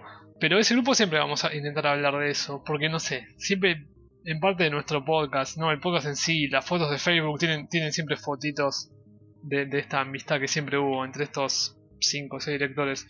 Y por eso mismo, en esa época, Scorsese con 30 años sacaba Vox Carberta, que es otra de esas películas que tampoco vimos, pero bueno, estaba más centrada en el tema de los sindicatos y problemas de, trabajadores, según la sinopsis. Y, y, Spielberg sacaba Something Evil a los 26 años. Que también una película de terror, de una, una, familia que se muda a una granja y hay una especie de presencia que los, que los persigue. Pero esto es lo que nos interesa, ¿no? Como Coppola a los 33 sacaba el padrino. Como De Palma a los 32 sacaba Sisters. Y Scorsese sacaba a los 30 Vox Carberta y Spielberg a los 26 Something Evil. Eso es lo que nos. a lo que por lo menos queremos hacer énfasis, ¿no? Como de repente, si, esto fuese una competencia, de repente Coppola estaba como la delantera, claramente. Y en mi opinión, por lo menos, De Palma estaba atrás, porque Sister es buenísima. No vi Vox Carberta ni Something Evil, así que no podría saber si estaban buenas o no. Pero por lo menos esta sí la vi y está muy buena. Thriller de verdad. Es cuando De Palma recién se inicia. Así que sí. Sí. Intentaremos siempre mantener esta, esta línea de nombrar a todos, siempre y cuando en, el- en ese año hayan sacado algo. Sí, este, sí, creo que el círculo de, de amigos este, eh, de Palma, Coppola, Scorsese, Spielberg y Lucas, que deberíamos hacerle un revisionado, supongo, a, a las películas de Lucas, o sea, no todo lo que estuvo más allá de las estrellas, ¿no? No, perdón, de las galaxias. Sí. de las galaxias y las Sí. estrellas. Sí. eh, como para sumarlo a esta, a esta mesa de, de grandes autores. Pero sí, sí, sí, sí. La, la idea Es es que siempre, siempre al menos sumemos o hagamos mención de eh, lo que estaba haciendo este grupo de, de amigos en el momento que Brian sacaba sus cosas. Así que, Claro, porque para, es, es esto para nosotros, ¿no? Es como Sí. el grupo de amigos.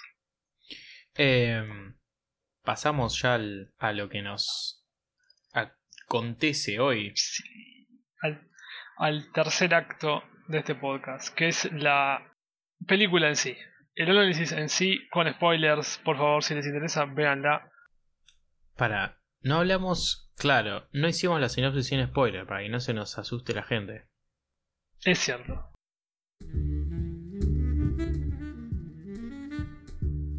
A ver, ¿cómo, qué, ¿cuál es la sinopsis sin spoiler?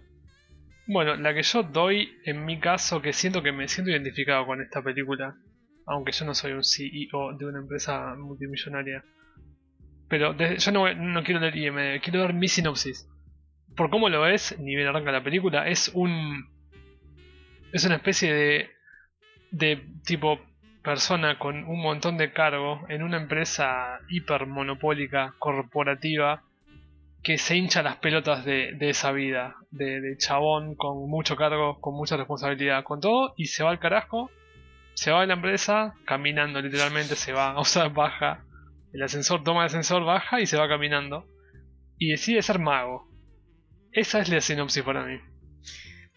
Y no, y no solo mago, sino, o sea, mago bailarín de tap.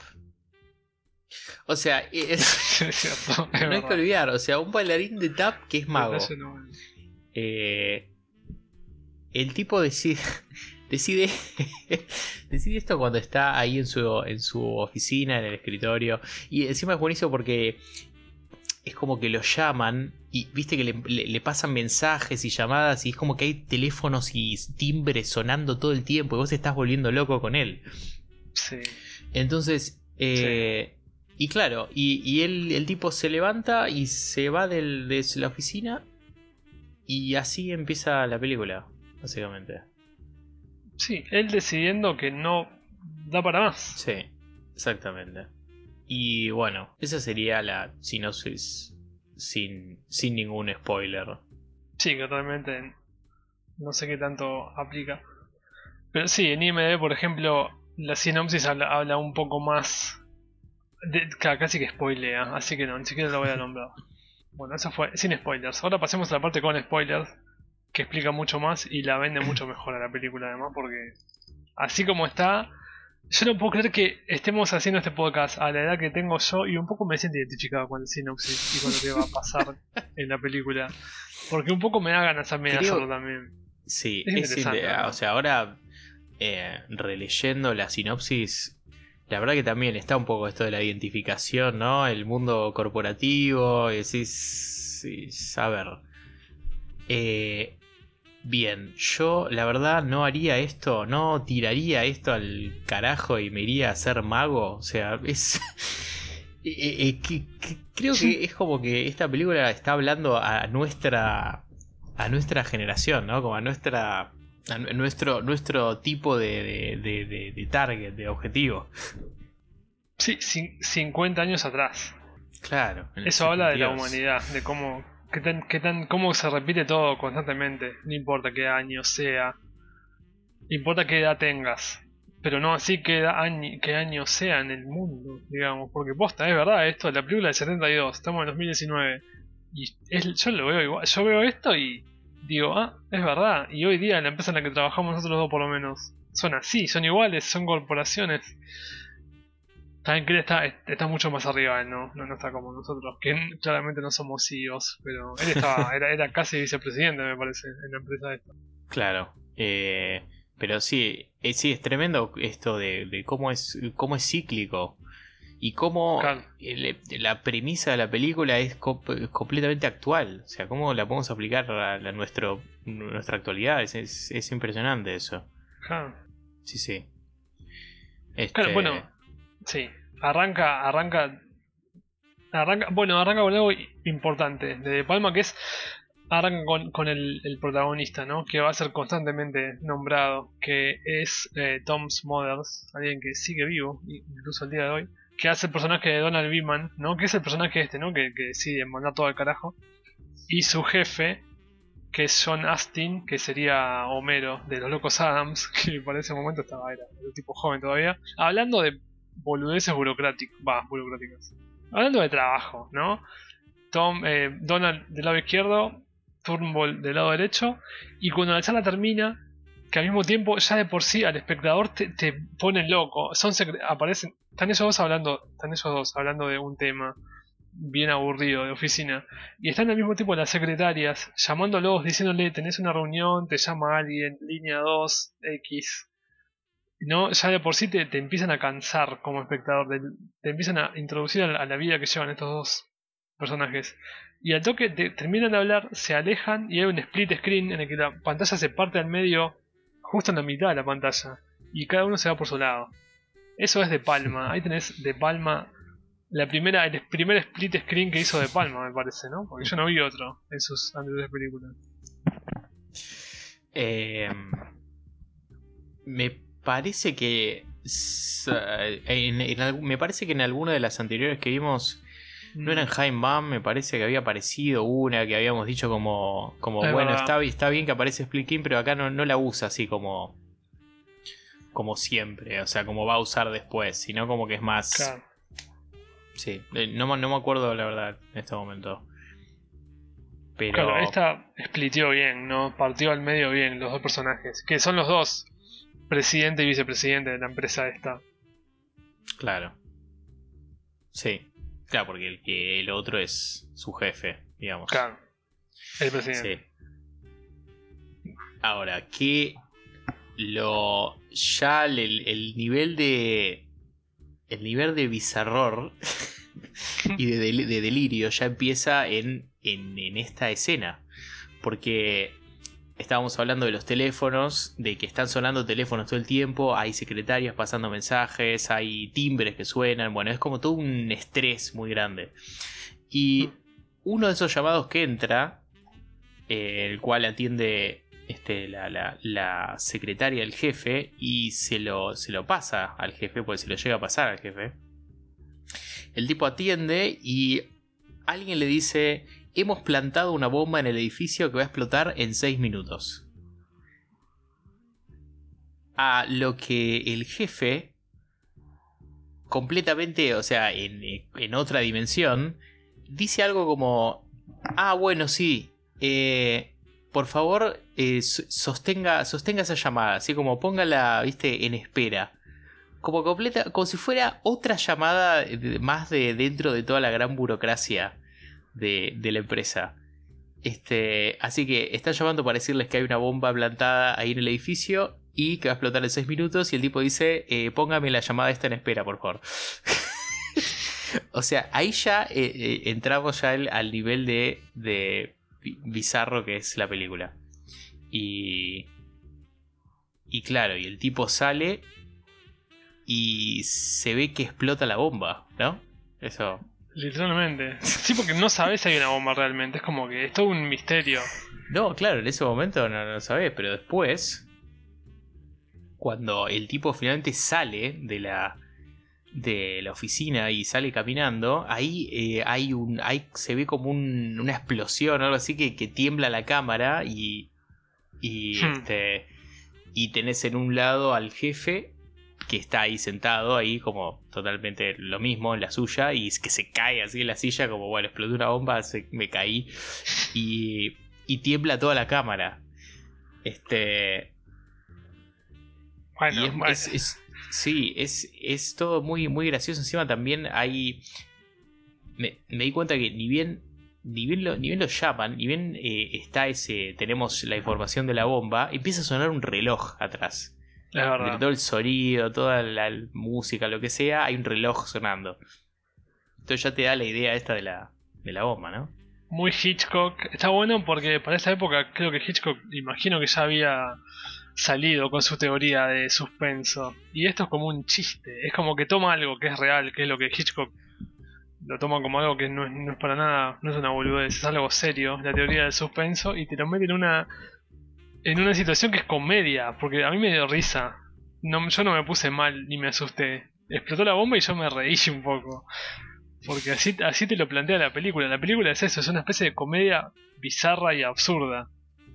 Entonces tomó algo de un director que yo, o sea, venimos hablando dos capítulos antes de que es un genio y que Friedkin dice, miren películas de él, no estudien cine y van a aprender.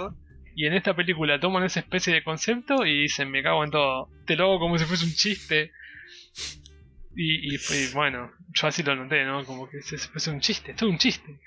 Pero Sí. la, la escena lo logra muy bien y te, te introduce muy bien a, la, a cómo hacer la película. Con ese tipo de humor, quiero decir. Sí, para mí te, es como que te, te pone el nivel, el, te pone el tono para mí. Es como Claro, que instala claro. el tono de la película en ese momento. Entonces vos ya podés saber que la película va a ir por este lado. En Claro. cuanto a. En cuanto al humor, a, a los chistes. Sí. Sí, sí, esto es, es, eh, es una muy, muy, muy buena. Muy buena escena. eh, así de, de principio. Y encima para lo que es. Para lo que es comedia, ¿no? Que.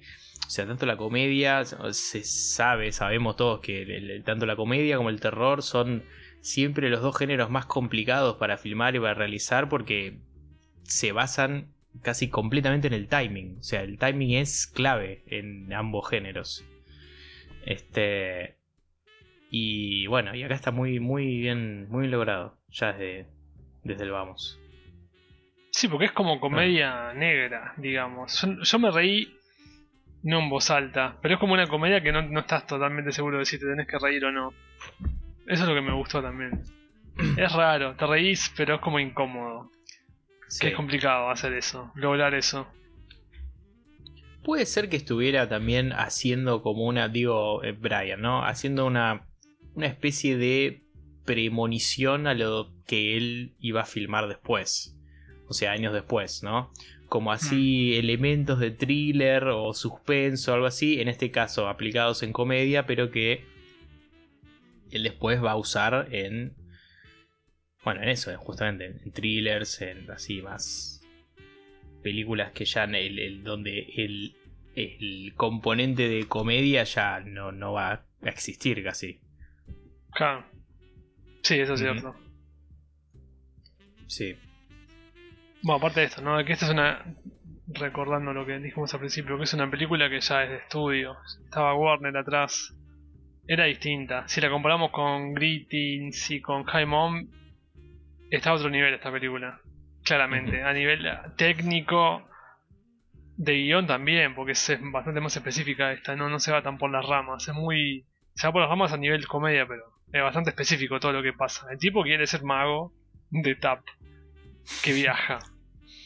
Y bueno, así, así, así va evolucionando. Pero sí. Sí, Después, sí, sí. otro tema que comentábamos también siguiendo esta escena. No queremos com- comentar todas las escenas, pero bueno, la, la escena siguiente a esta es, es digna de comentar, ¿no? Porque está el tipo. Está el tipo en el departamento, digamos. Se despierta al, al siguiente día después de esta decisión que tomó de mandar todo al carajo. Se despierta, está con la mujer que es una, una especie de modelo casi. Es como perfecta, rubiecita. Como muy linda. Y nada, lo despierta el timbre. Sonando también, que sigue siendo como una especie de, repetición de lo anterior, ¿no? Como que siempre hay un timbre, siempre hay algo que suena y te, te incomoda. Y cuando el chabón se despierta y va a atender el timbre, la cámara automáticamente, bueno, esta es la parte de no a nivel técnico, ¿no? Como Brian agarra y evoluciona en lo que hace, en la dirección. La cámara como que se pone filmando de arriba a todo el al edificio donde él vive, ¿no? Al departamento donde él vive y va siguiendo al tipo filmado desde arriba, se le ve solamente la cabeza y cómo va recorriendo su propio departamento hasta que llega a la puerta. Y es hermosa esa escena, a mí me, me gustó mucho porque el edificio es, largo, donde el, departamento donde vive él es como muy larguito, es como no, es muy ancho, es como verticalmente largo visto de arriba. Y la escena dura mucho y el tipo es como medio laberíntico, está la habitación atrás de todo, la, la cocina en el medio y la sala de estar adelante. Y es como muy... me gustó mucho eso, porque en ninguna otra película, creo que es la primera vez que en la película, en una de las películas que hace, lo hace tan así, tan técnico. Eso me, me encantó. Sí, eh, creo que es en esta película cuando quizás se empieza a ver como más el formalismo, ¿no? Que va a venir después con las películas siguientes de de, De Palma.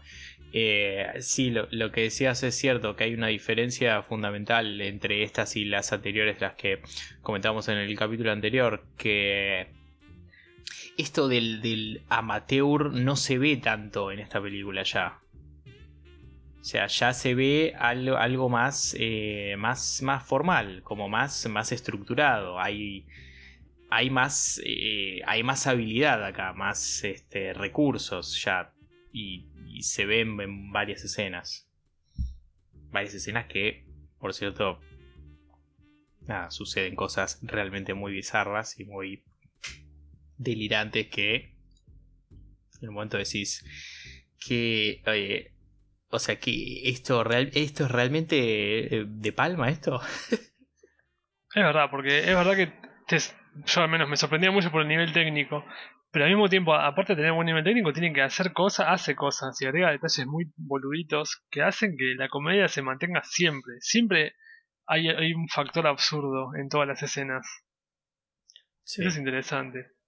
Lo que pasa es que hay, un, hay una cosa interesante en la trivia de IMDB que dice que durante toda la película, que durará como. ¿Cuánto dura? Una hora y media, no dura mucho, una hora y media. Dice Sí. que el promedio de lo que hablábamos de rescatando al soldado Brian, eh, cuando, cuando pifié el nombre, que bueno, que hablábamos mucho de las escenas ¿no? Con- continuas, donde no hay cambio de cámara. Esto es una escena continua, como Sí. Tacho Feeble y la introducción. Y esa, esta película tiene promedio de 3 segundos por, es- por escena. O sea, cuando son 3 segundos y cambio de cámara. 3 segundos, cambio de cámara. Es como el promedio. Lo constante de lo, y lo, distinto, de cómo otro director dirige. Como que por promedio, cada escena dura siempre 3 segundos. Y hay un cambio de cámara al instante.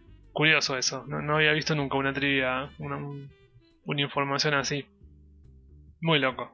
claro claro tan eh, técnico no Porque no claro, porque como Sí. es una comedia, no hace falta. ¿Para qué crees una escena de continua de. Incluso la escena del principio que lo filman de arriba es bastante continua, no, no hay corte ahí. Y el tipo tuvo que caminar todo el recorrido ese y durará un minuto por lo menos. sí Una locura. sí sí ese ese como cenital en qué sería un traveling ese así como que mueve va moviendo la cámara se va moviendo con él. Y aparte esa claro lo que decías esa esa casa es verdad es como que que parece la casa que parece un pasillo que es como un pasillo grande con paredes así que el tipo va caminando como de derecha a izquierda como si fuera no sé un, un laberinto o un este Sí, un, un- No, sí, es, es como, un, como un laberinto. Hasta que llega a la puerta. Es, es todo muy raro. Y, y también lo, bueno, lo que pasa después de ahí también es, es extrañísimo.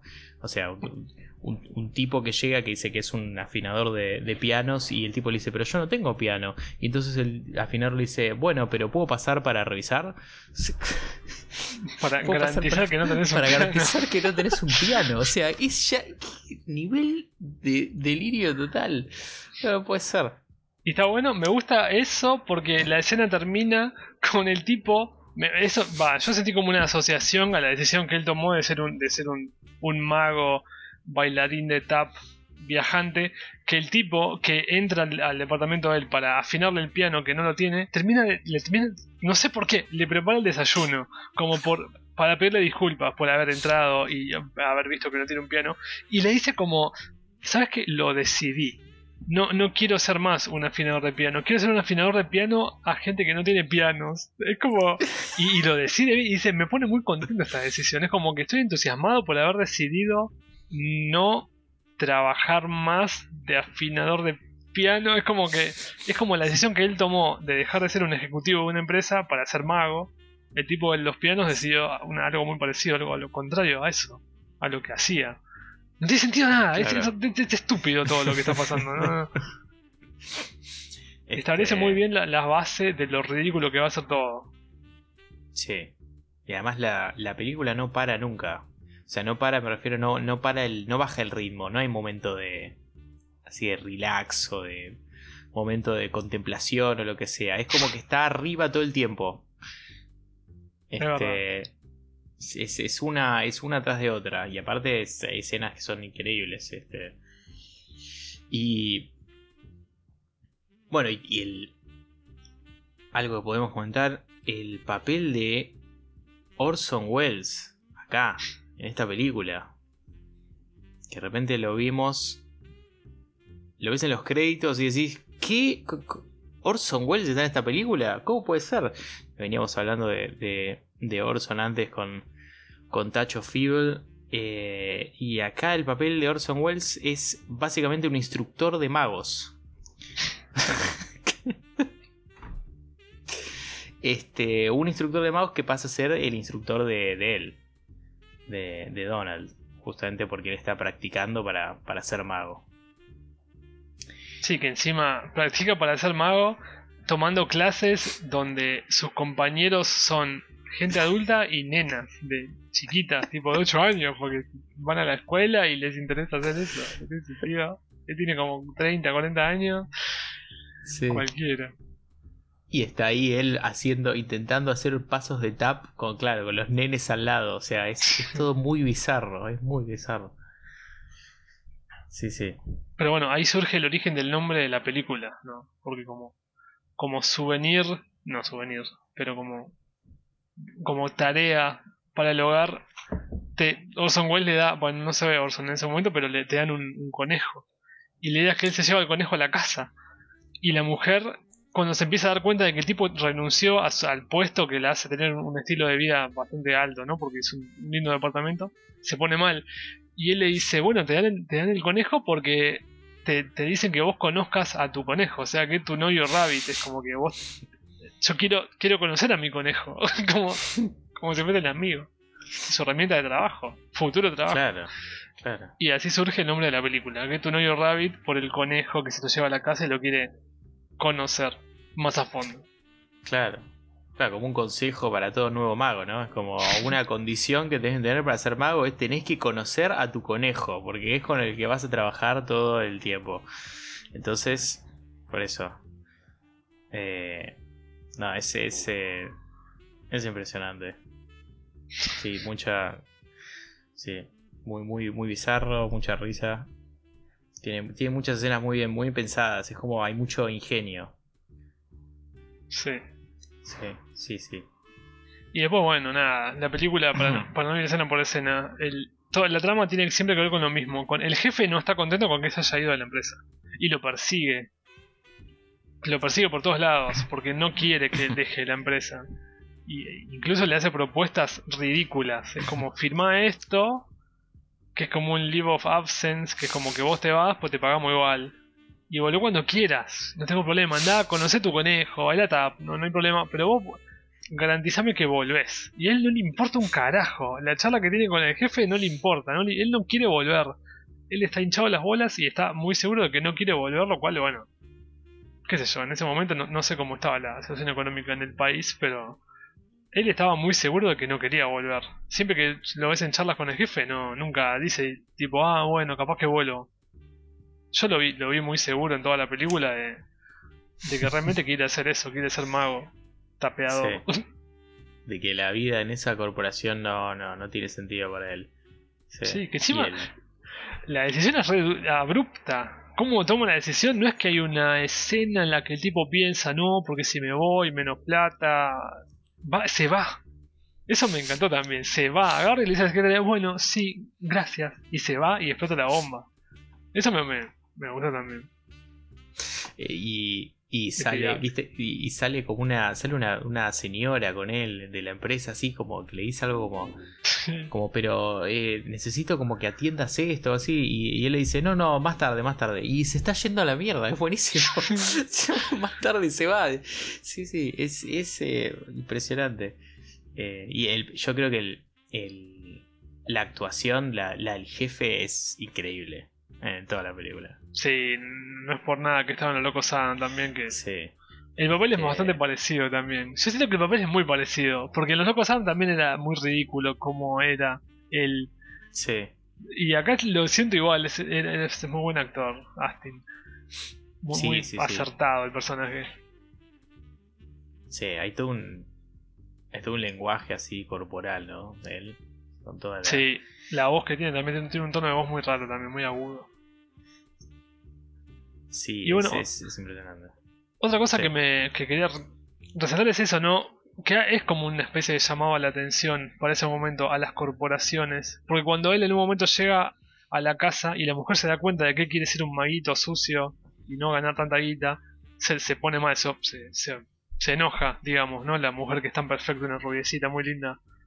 Y lo que se ve, algo muy interesante es que como el departamento es, como en la primera parte, el departamento vos lo ves de arriba y es como largo, no es ancho. Es largo y tiene muchas ventanas. Una de las ventanas, cuando él entra al departamento, que usa, hace mucho uso, ¿no? De ese tema de que como es un set, filman de arriba primero y muchas escenas las filman de costado, porque bueno, como es un set, es, es muy fácil de filmar de, de muchos ángulos. Y filman de, una Sí. mane- de manera tal que se ve la ventana y la ventana da a otro departamento enfrente donde hay una parejita idéntica a ellos. Idéntica a ellos. Es una rubia muy linda y un oficinista, no sé si muy lindo, pero digo, haciendo su papel de oficinista que llegó de, de su laburo de 9 a 5. Y está muy bueno ese contraste. Eso me pareció muy bueno. Del lado de él, de su vida, él decidió largar todo al carajo y ser mago. Y la mujer está muy enojada, muy enojada. Y del otro edificio, de enfrente, lo que se ve del otro lado de la ventana de su departamento es lo, lo contrario, un- la vida normal de un tipo. El tipo llegó a la oficina y está contento, la mujer está contenta, le hace la comida y como los dos contentos. La vida pedorra, rutinaria de un chabón que no, no se arriesga nada. Y de, de su lado, del departamento, es lo contrario, es la vida de un chabón que se hinchó las bolas de esa vida rutinaria, quiere ser mago y la mujer lo está a punto de dejar. Muy buena esa escena. Porque aparte es muy sutil, vos tenés que andar mirando muy... La conversación es bastante interesante también, intensa, y tenés que andar viendo de fondo cómo pasa y podés bien ignorarlo todo, no darle bola. Y te lo re perdés, te lo perdés. Sí. sí. Sí, es un contraste así como violento, me parece.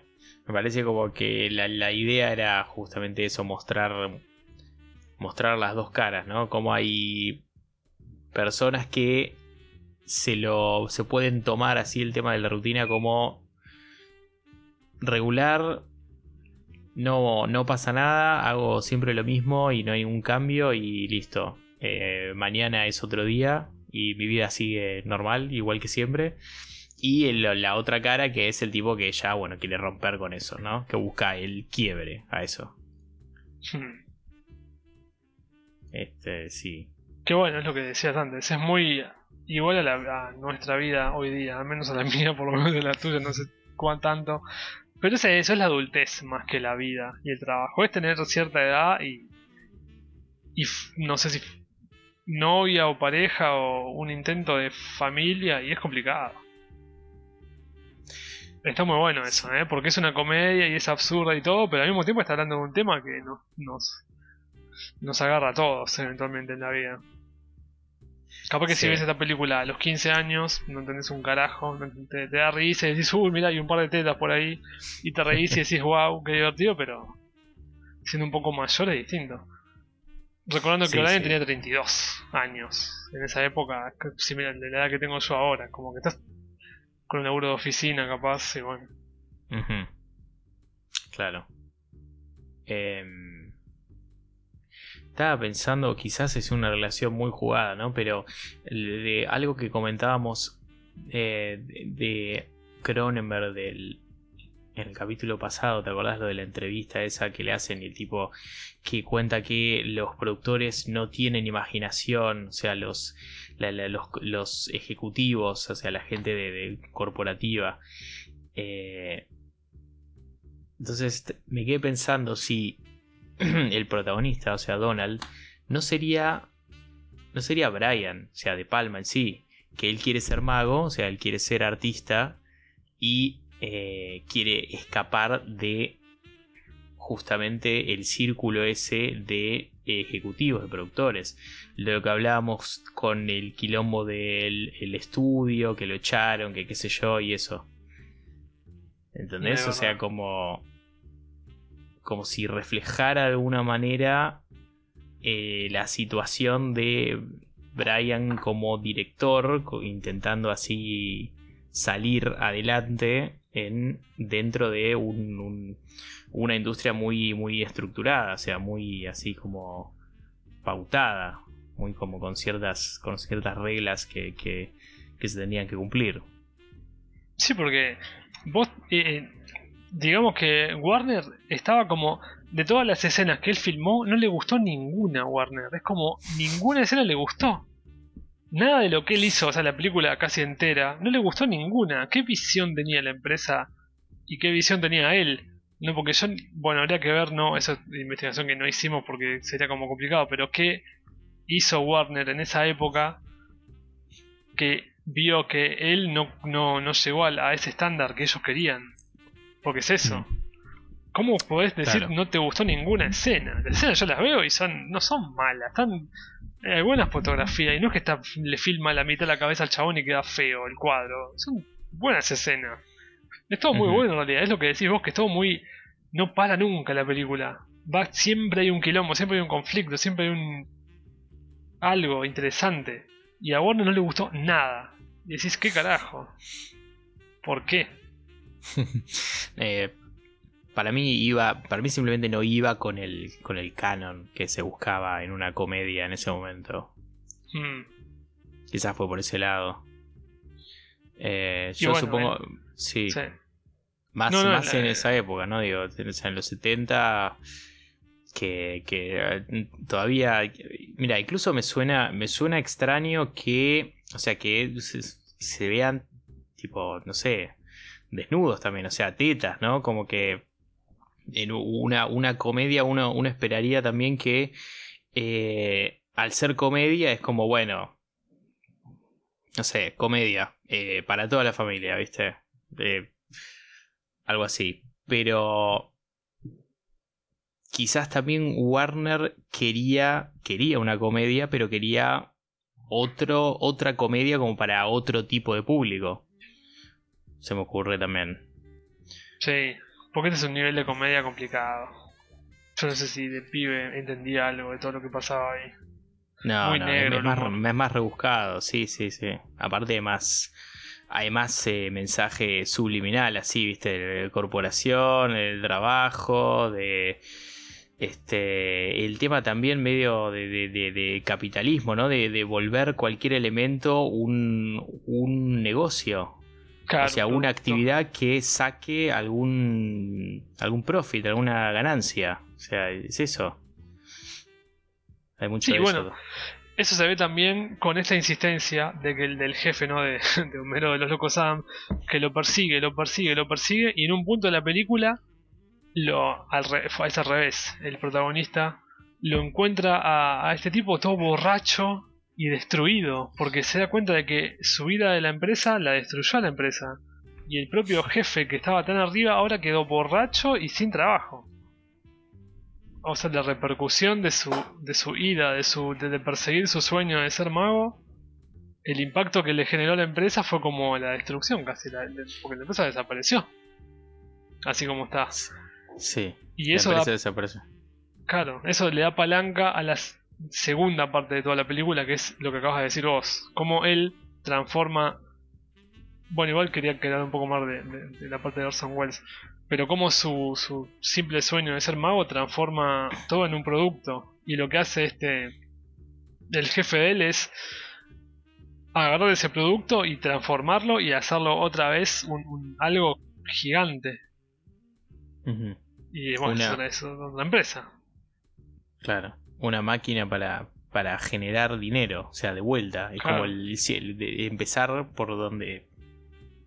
Es, perdón, terminar por donde se empezó, es básicamente lo mismo.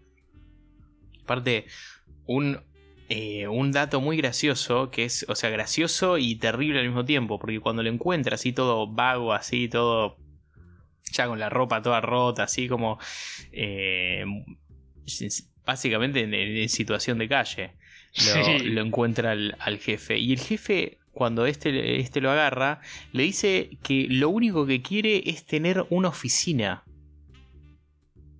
O sea, ese es, ese es su deseo el deseo del jefe. Es, dice, no importa, eh, yo quiero tener una oficina. Y, y entonces eh, Donald, el protagonista, lo, termina llevando a su casa y le dice, puedes usar mi casa de oficina. Y el tipo se pone completamente feliz, como que su único anhelo en la vida era tener una oficina.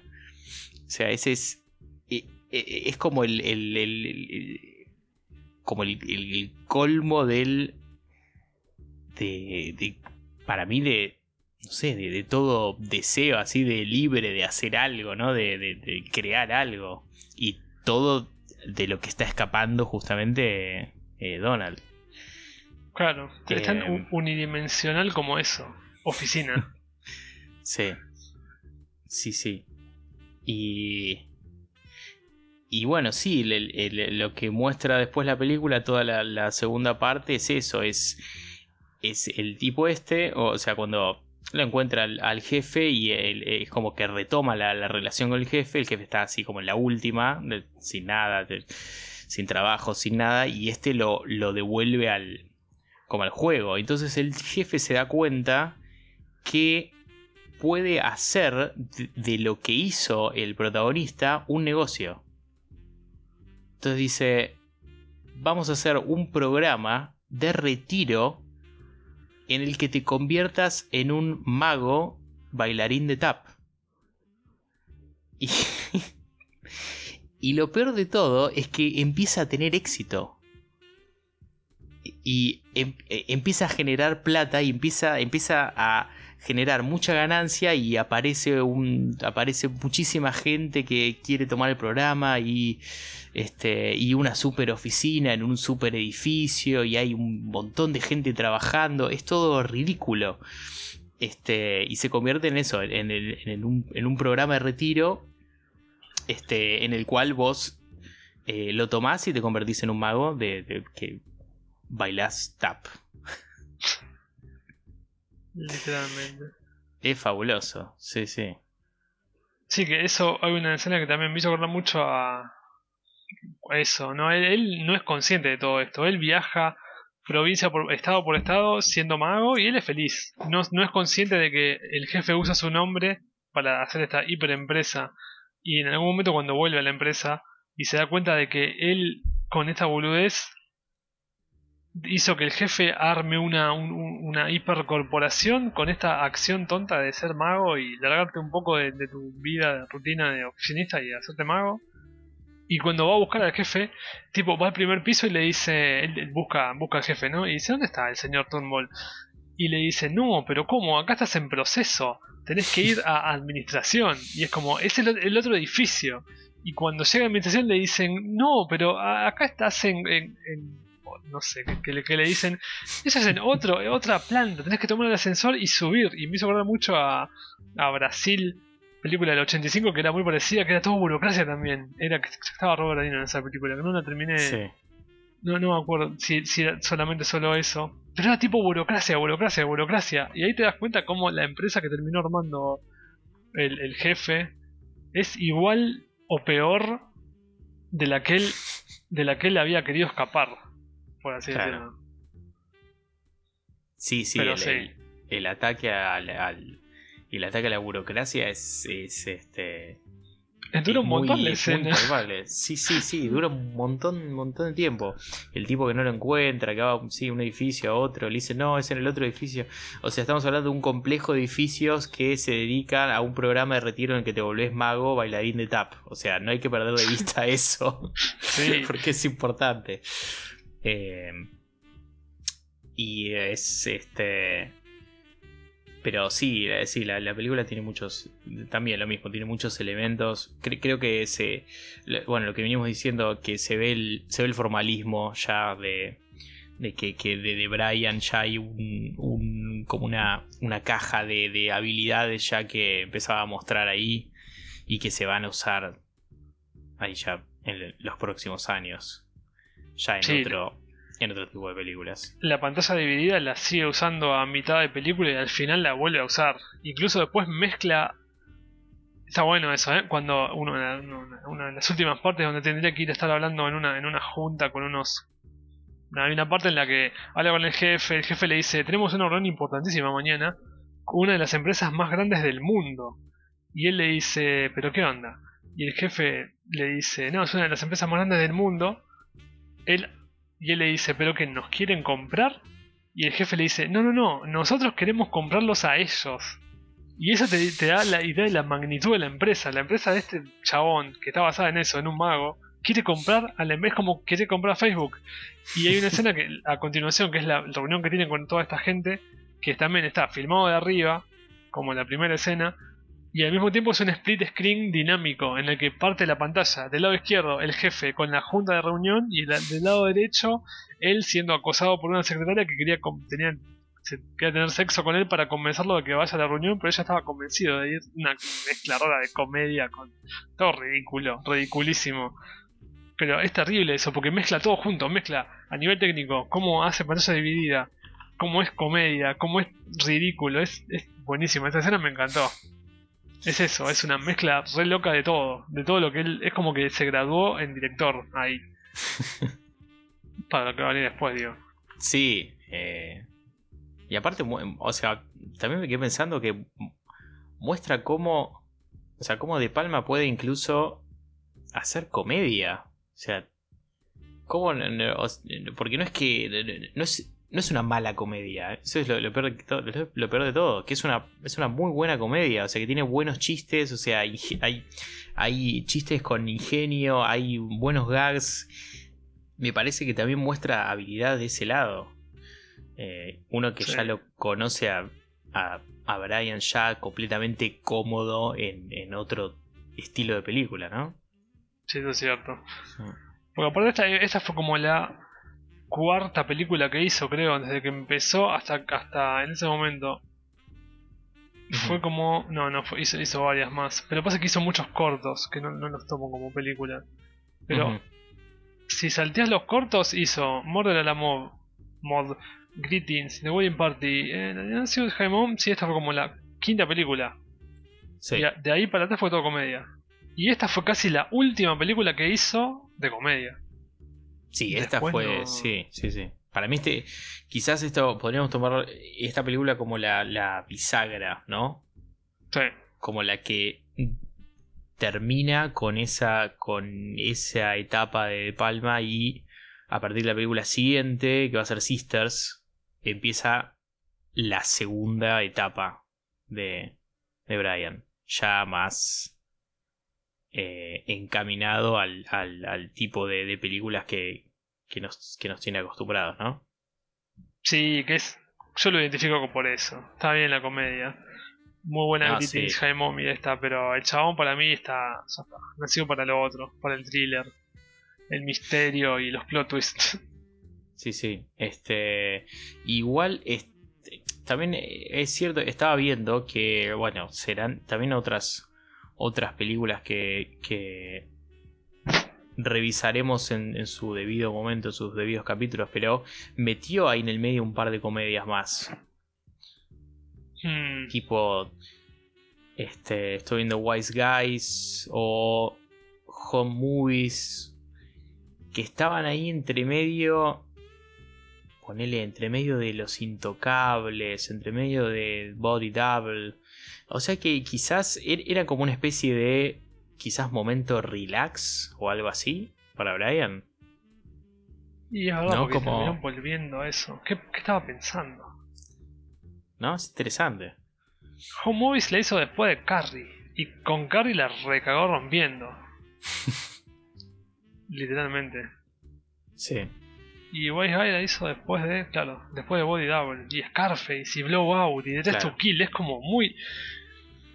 Y pero capaz que es eso que decíamos, ¿no? Como, como yo siempre, siempre, siempre enfatizo en esto. Que cuando hizo The Conversation.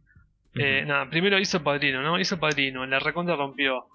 Y después, con toda esa guita, hizo The Conversation que él siempre dijo. No, no, no estoy hablando de, de Palma, claramente. Dijo que él quería hacer la película que él quería. Y pumba, hizo The Conversation. Yo siento que De Palma hizo algo parecido acá. Hizo todo. Hizo. Bueno, nada, Carrie, Obsession, Dress to Kill, Blowout, Scarface, Body Double. Son. Casi todo lo que dije ahí son todas. Son todas thriller. Eh, así con plot twist y, y- y misterio. ¿Y vos qué decís? ¿Cuánta guita habrás juntado con esas 5 millones? Y Mm, dijo, ah, no sé. vuelvo a la comedia. Porque Claro. para ahí yo, para mí yo ya era millonario a esa altura.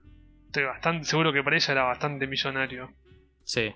No, para ya, ya había, ya había cosechado la ganancia de varios, varios hits que había metido ya. Y que ya para mí le permitían hacer ya un, po- un poco lo que, lo que él tenía ganas. Una cosa así.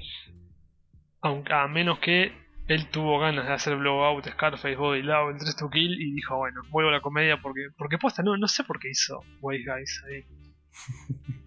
¿Qué, qué lo habrá hecho hacer White Volver, Guys? ¿no? Sí. Sí. Sí, lo que, lo que había leído también, va, leído no, lo, vi también en otra, otra entrevista de que le hacen a De Palma y le preguntan sobre esta película, sobre Casualties of War, que fue la película que vino después de Los Intocables. Entonces le, le preguntaron como qué, cómo, cómo había sido el, el pasaje de una a otra. Y la primera respuesta que él dio fue que el éxito que había tenido con Los Intocables le había permitido hacer Casualties of War. Claro, tal cual, es, es, es The Godfather y, y The Conversation. Ese se, es llenó, el- se es el con caso. The Godfather. Claro, es tal cual. Sí. O sea que es una. es algo que se repite en- en- entre los directores, ¿no? Esto de la película que me dio el éxito me permite después hacer la película que realmente quería hacer. O sea, Sí, posta.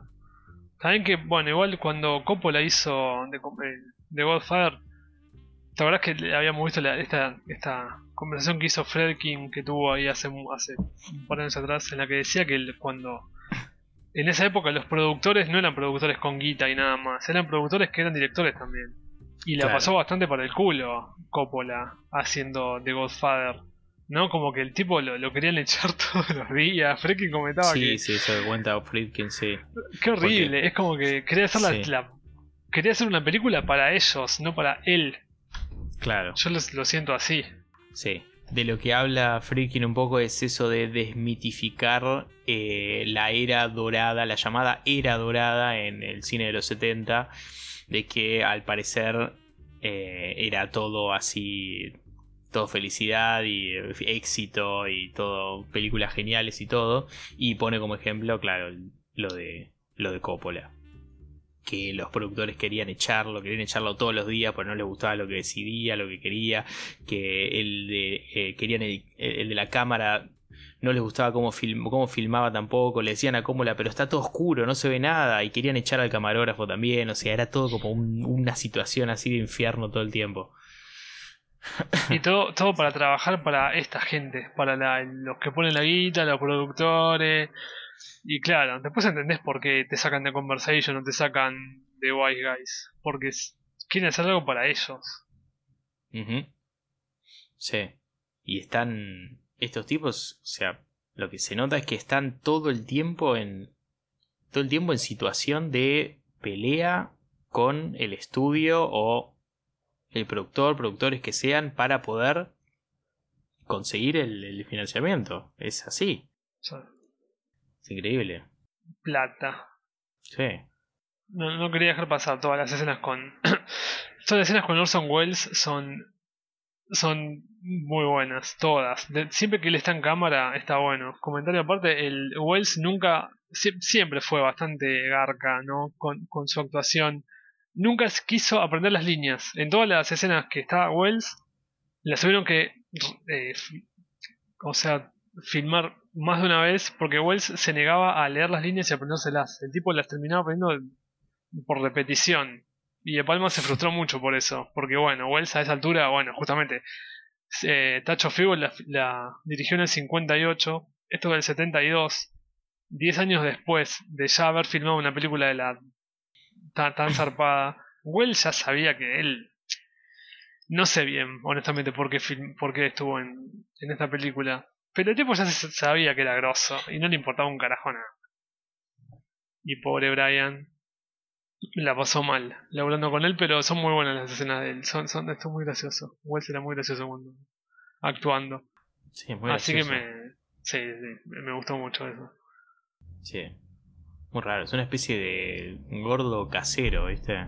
Sí, sí, sí. Que encima, hace poco en Reddit apareció un, un video del chabón queriendo hacer una. Le pagaron para filmar una propaganda muy chiquita de un champán. Y el tipo estaba en pedo. Eh, O sea, fue, la, fue al set borracho, Wells. Y el tipo es francés, el champán. Y, y, al, principio le dice, bueno, tipo, toma uno. Tenés que decir X cosa acerca del champán. Y la escena arranca. Y Wells dice, dice, literalmente dice, ¡Ah! los franceses. como, como bardeando. Yo me moría la risa porque no le importaba nada. Y eventualmente tuvieron que. La, la propaganda la filmaron con dubeada, le pusieron el audio encima porque él nunca logró decir las líneas bien. Nunca. O sea, le pagaron y él, no le importaba nada, güey. Era un tipo que no le importaba nada. Eso me. Es terrible. Qué tipo, eh. Pasó también con, con, con Marlon Brando en Apocalypse Now. Gente que, con bueno, con la que hablé yo hoy de, de Getaway con Steve McQueen. Hubo una escena en la que una, a una mujer le, le pegó, o sea, literalmente le pegó una cachetada. Y eso no estaba scripteado. El tipo. Bueno, lo que dije yo de, cómo se editó toda la película para que él saliera bien. La verdad que es. Jugar con los egos de los actores es duro también. Muy loco Sí. eso. A la Sí, mina le metió una cachetada en la escena. Se ¿Cómo supone que chabón tiene que. La mina un poco lo traicionó, ¿no? Y se supone que frenan el coche, van en el medio de la ruta y el tipo le, le pega un poco porque está enojado. Y en un momento ves que le pega una cachetada y la mina reacciona como el culo, le, le pone cara de culo y decís, qué bien que le salió. Y es porque eso no estaba en el script. Es como que le pegó de verdad y la mina le puso cara de culo en la vida real. Y filmaron igual la escena. Y quedó como súper realista. Porque claro, le pegó. Anda a pegar una mina hoy. Sacó una película hoy de un chabón pegándole una mina. Van todos presos. Sí, van todos presos. Sí. Pero todos, sí, o sea, Hi- Hitchcock también, o sea, nosotros lo amamos, pero Sí. o sea, lo que hacía va, va preso hoy en día. Nada él es muy aceptado. no, es tremendo. Pero bueno, sí. De eso va la película. Digamos. Él actuando y siendo exitoso y siendo feliz. Y la gente alrededor de él siendo infeliz. Este, bueno. Bueno, véanla, ¿no? Para los que sean que nos estén escuch- escuchando. Sí, para el que sea que llegó a este momento, la verdad es que mándenos un mail con su cuenta bancaria que les depositamos un, un dinero. Sí. Vamos a, la, a su casa, le cocinamos pizza, le hacemos lo que quieran. Por favor. Sí, totalmente. Por favor, díganos, dennos algo. No, sí, posta. Está bueno. Para mí, esto es lo que decís vos. Esta película es el, el punto. Es, verdad, igual, ¿eh? Si hay alguien que está todavía escuchando esto, es el punto, es el punto de inflexión técnico para mí de Brian. Acá es cuando dijo: Soy capaz de más y no voy a hacer más comedia. Iba todo por otro lado. Porque para mí, eso. A nivel técnico, te das cuenta que aparte de la comedia y lo gracioso y que hay tetas, va por otro lado la película. Le- ves que realmente el tipo era capaz de hacer cosas bien. Sí, Sin comentar sí, que, sí. bueno, el tipo quedó traumadísimo, ¿eh? porque Warner se lo echó y estuvo como 20 años haciendo cosas indie hasta que laburó de vuelta con Warner como en los en el 90 creo. Pero bueno, pobre, todo mal. Pero bueno, sí, así es, ¿no? Así es la vida también, es como que nada. Empezó con comedia, te fue bien. Bueno, no sé si te fue bien tan bien, pero lo ves evolucionando. Eso está bueno. Esto, esto creo que es el, el, el core de este podcast. Ver cómo Brian iba cambiando, iba mejorando, iba sufriendo, pero cómo eventualmente terminó en las películas que lo identifican más. Sí, sí, me parece que está, está. Lo bueno es ver el crecimiento que hizo. Mm, Cómo empezó, cómo, cómo fue mutando, ¿no? En, en este director así bestial que, que, es, que es De Palma. Y, y cómo después viendo lo que hizo después, habiendo visto estas películas, uno entiende de dónde viene. O sea, fue como. Exacto. Son como todas piezas que van armando un rompecabezas, ¿no? Sí. Sí, Sí, sí. así que bueno, esperemos eso, ¿no? Que, que los oyentes lo vean, lo logren ver a eso, que es la, la parte divertida de, de De Palma. Y aguantar que lleguemos a las películas, A los a las películas poderosas, claro. Esto es una buena introducción, me gusta, me gusta porque son tres capítulos de introducción, como que lo estamos hypeando a O'Brien. Me gusta. Bueno, em, estamos por terminado este capítulo, ¿te parece? Sí. Este, este fue el capítulo número 3 de este podcast que se llama The Palmation, en el cual intentamos sumar este, seguidores a nuestra secta de Palma. Em, bueno, espero, espero que les haya, espero que les hayamos eh, al menos no sé, hypeado un poco con alguna película o, al- algún, o al menos el nombre, Brian De Palma, como para que lo googleen al menos, una cosa así. este, estamos así para, para lo que es contacto. Bueno, estamos en Facebook, Twitter, Instagram, eh, SoundCloud y Mixcloud. Sí, un montón. To- todos, eh, todos con el, el nombre de Palmation, salvo Instagram que es de palmation.podcast y ahí nos pueden, nos pueden encontrar. Sí, sí que encima en Facebook hay una, hay una persona llamada de apellido de Palmation. Yo no sé qué pasó ahí. Se llama tipo Víctor de Palmation. Hay que hablar de ese chabón, hay que invitarlo un día. Tiene, un- tiene todo anime, tiene un avatar que es todo anime. Habría que invitarlo igual. Y decirle, ven a nuestro podcast y habla un poco de anime. No puede ser, nos robaste. Es increíble, la otra vez lo vi y dije, me, me morí de la risa. No puede ser. ¿A quién se le ocurre? ¿A quién se le ocurre? ¿A quién se le ocurre? Eh, sí, le podemos decir, eh, disculpame, eh, usamos tu apellido para... Las regalías va a haber que pagarle después al Hay que pagarle, sí. Vamos a estar en Hay- pérdida. Sí, sí. Bueno, este será hasta el próximo capítulo, entonces, Hasta el próximo capítulo. estimado. Sí. Bueno, saludos eh, para todos. Nos vemos este, en la próxima. Saludos. Chau, chau. Ah, the French.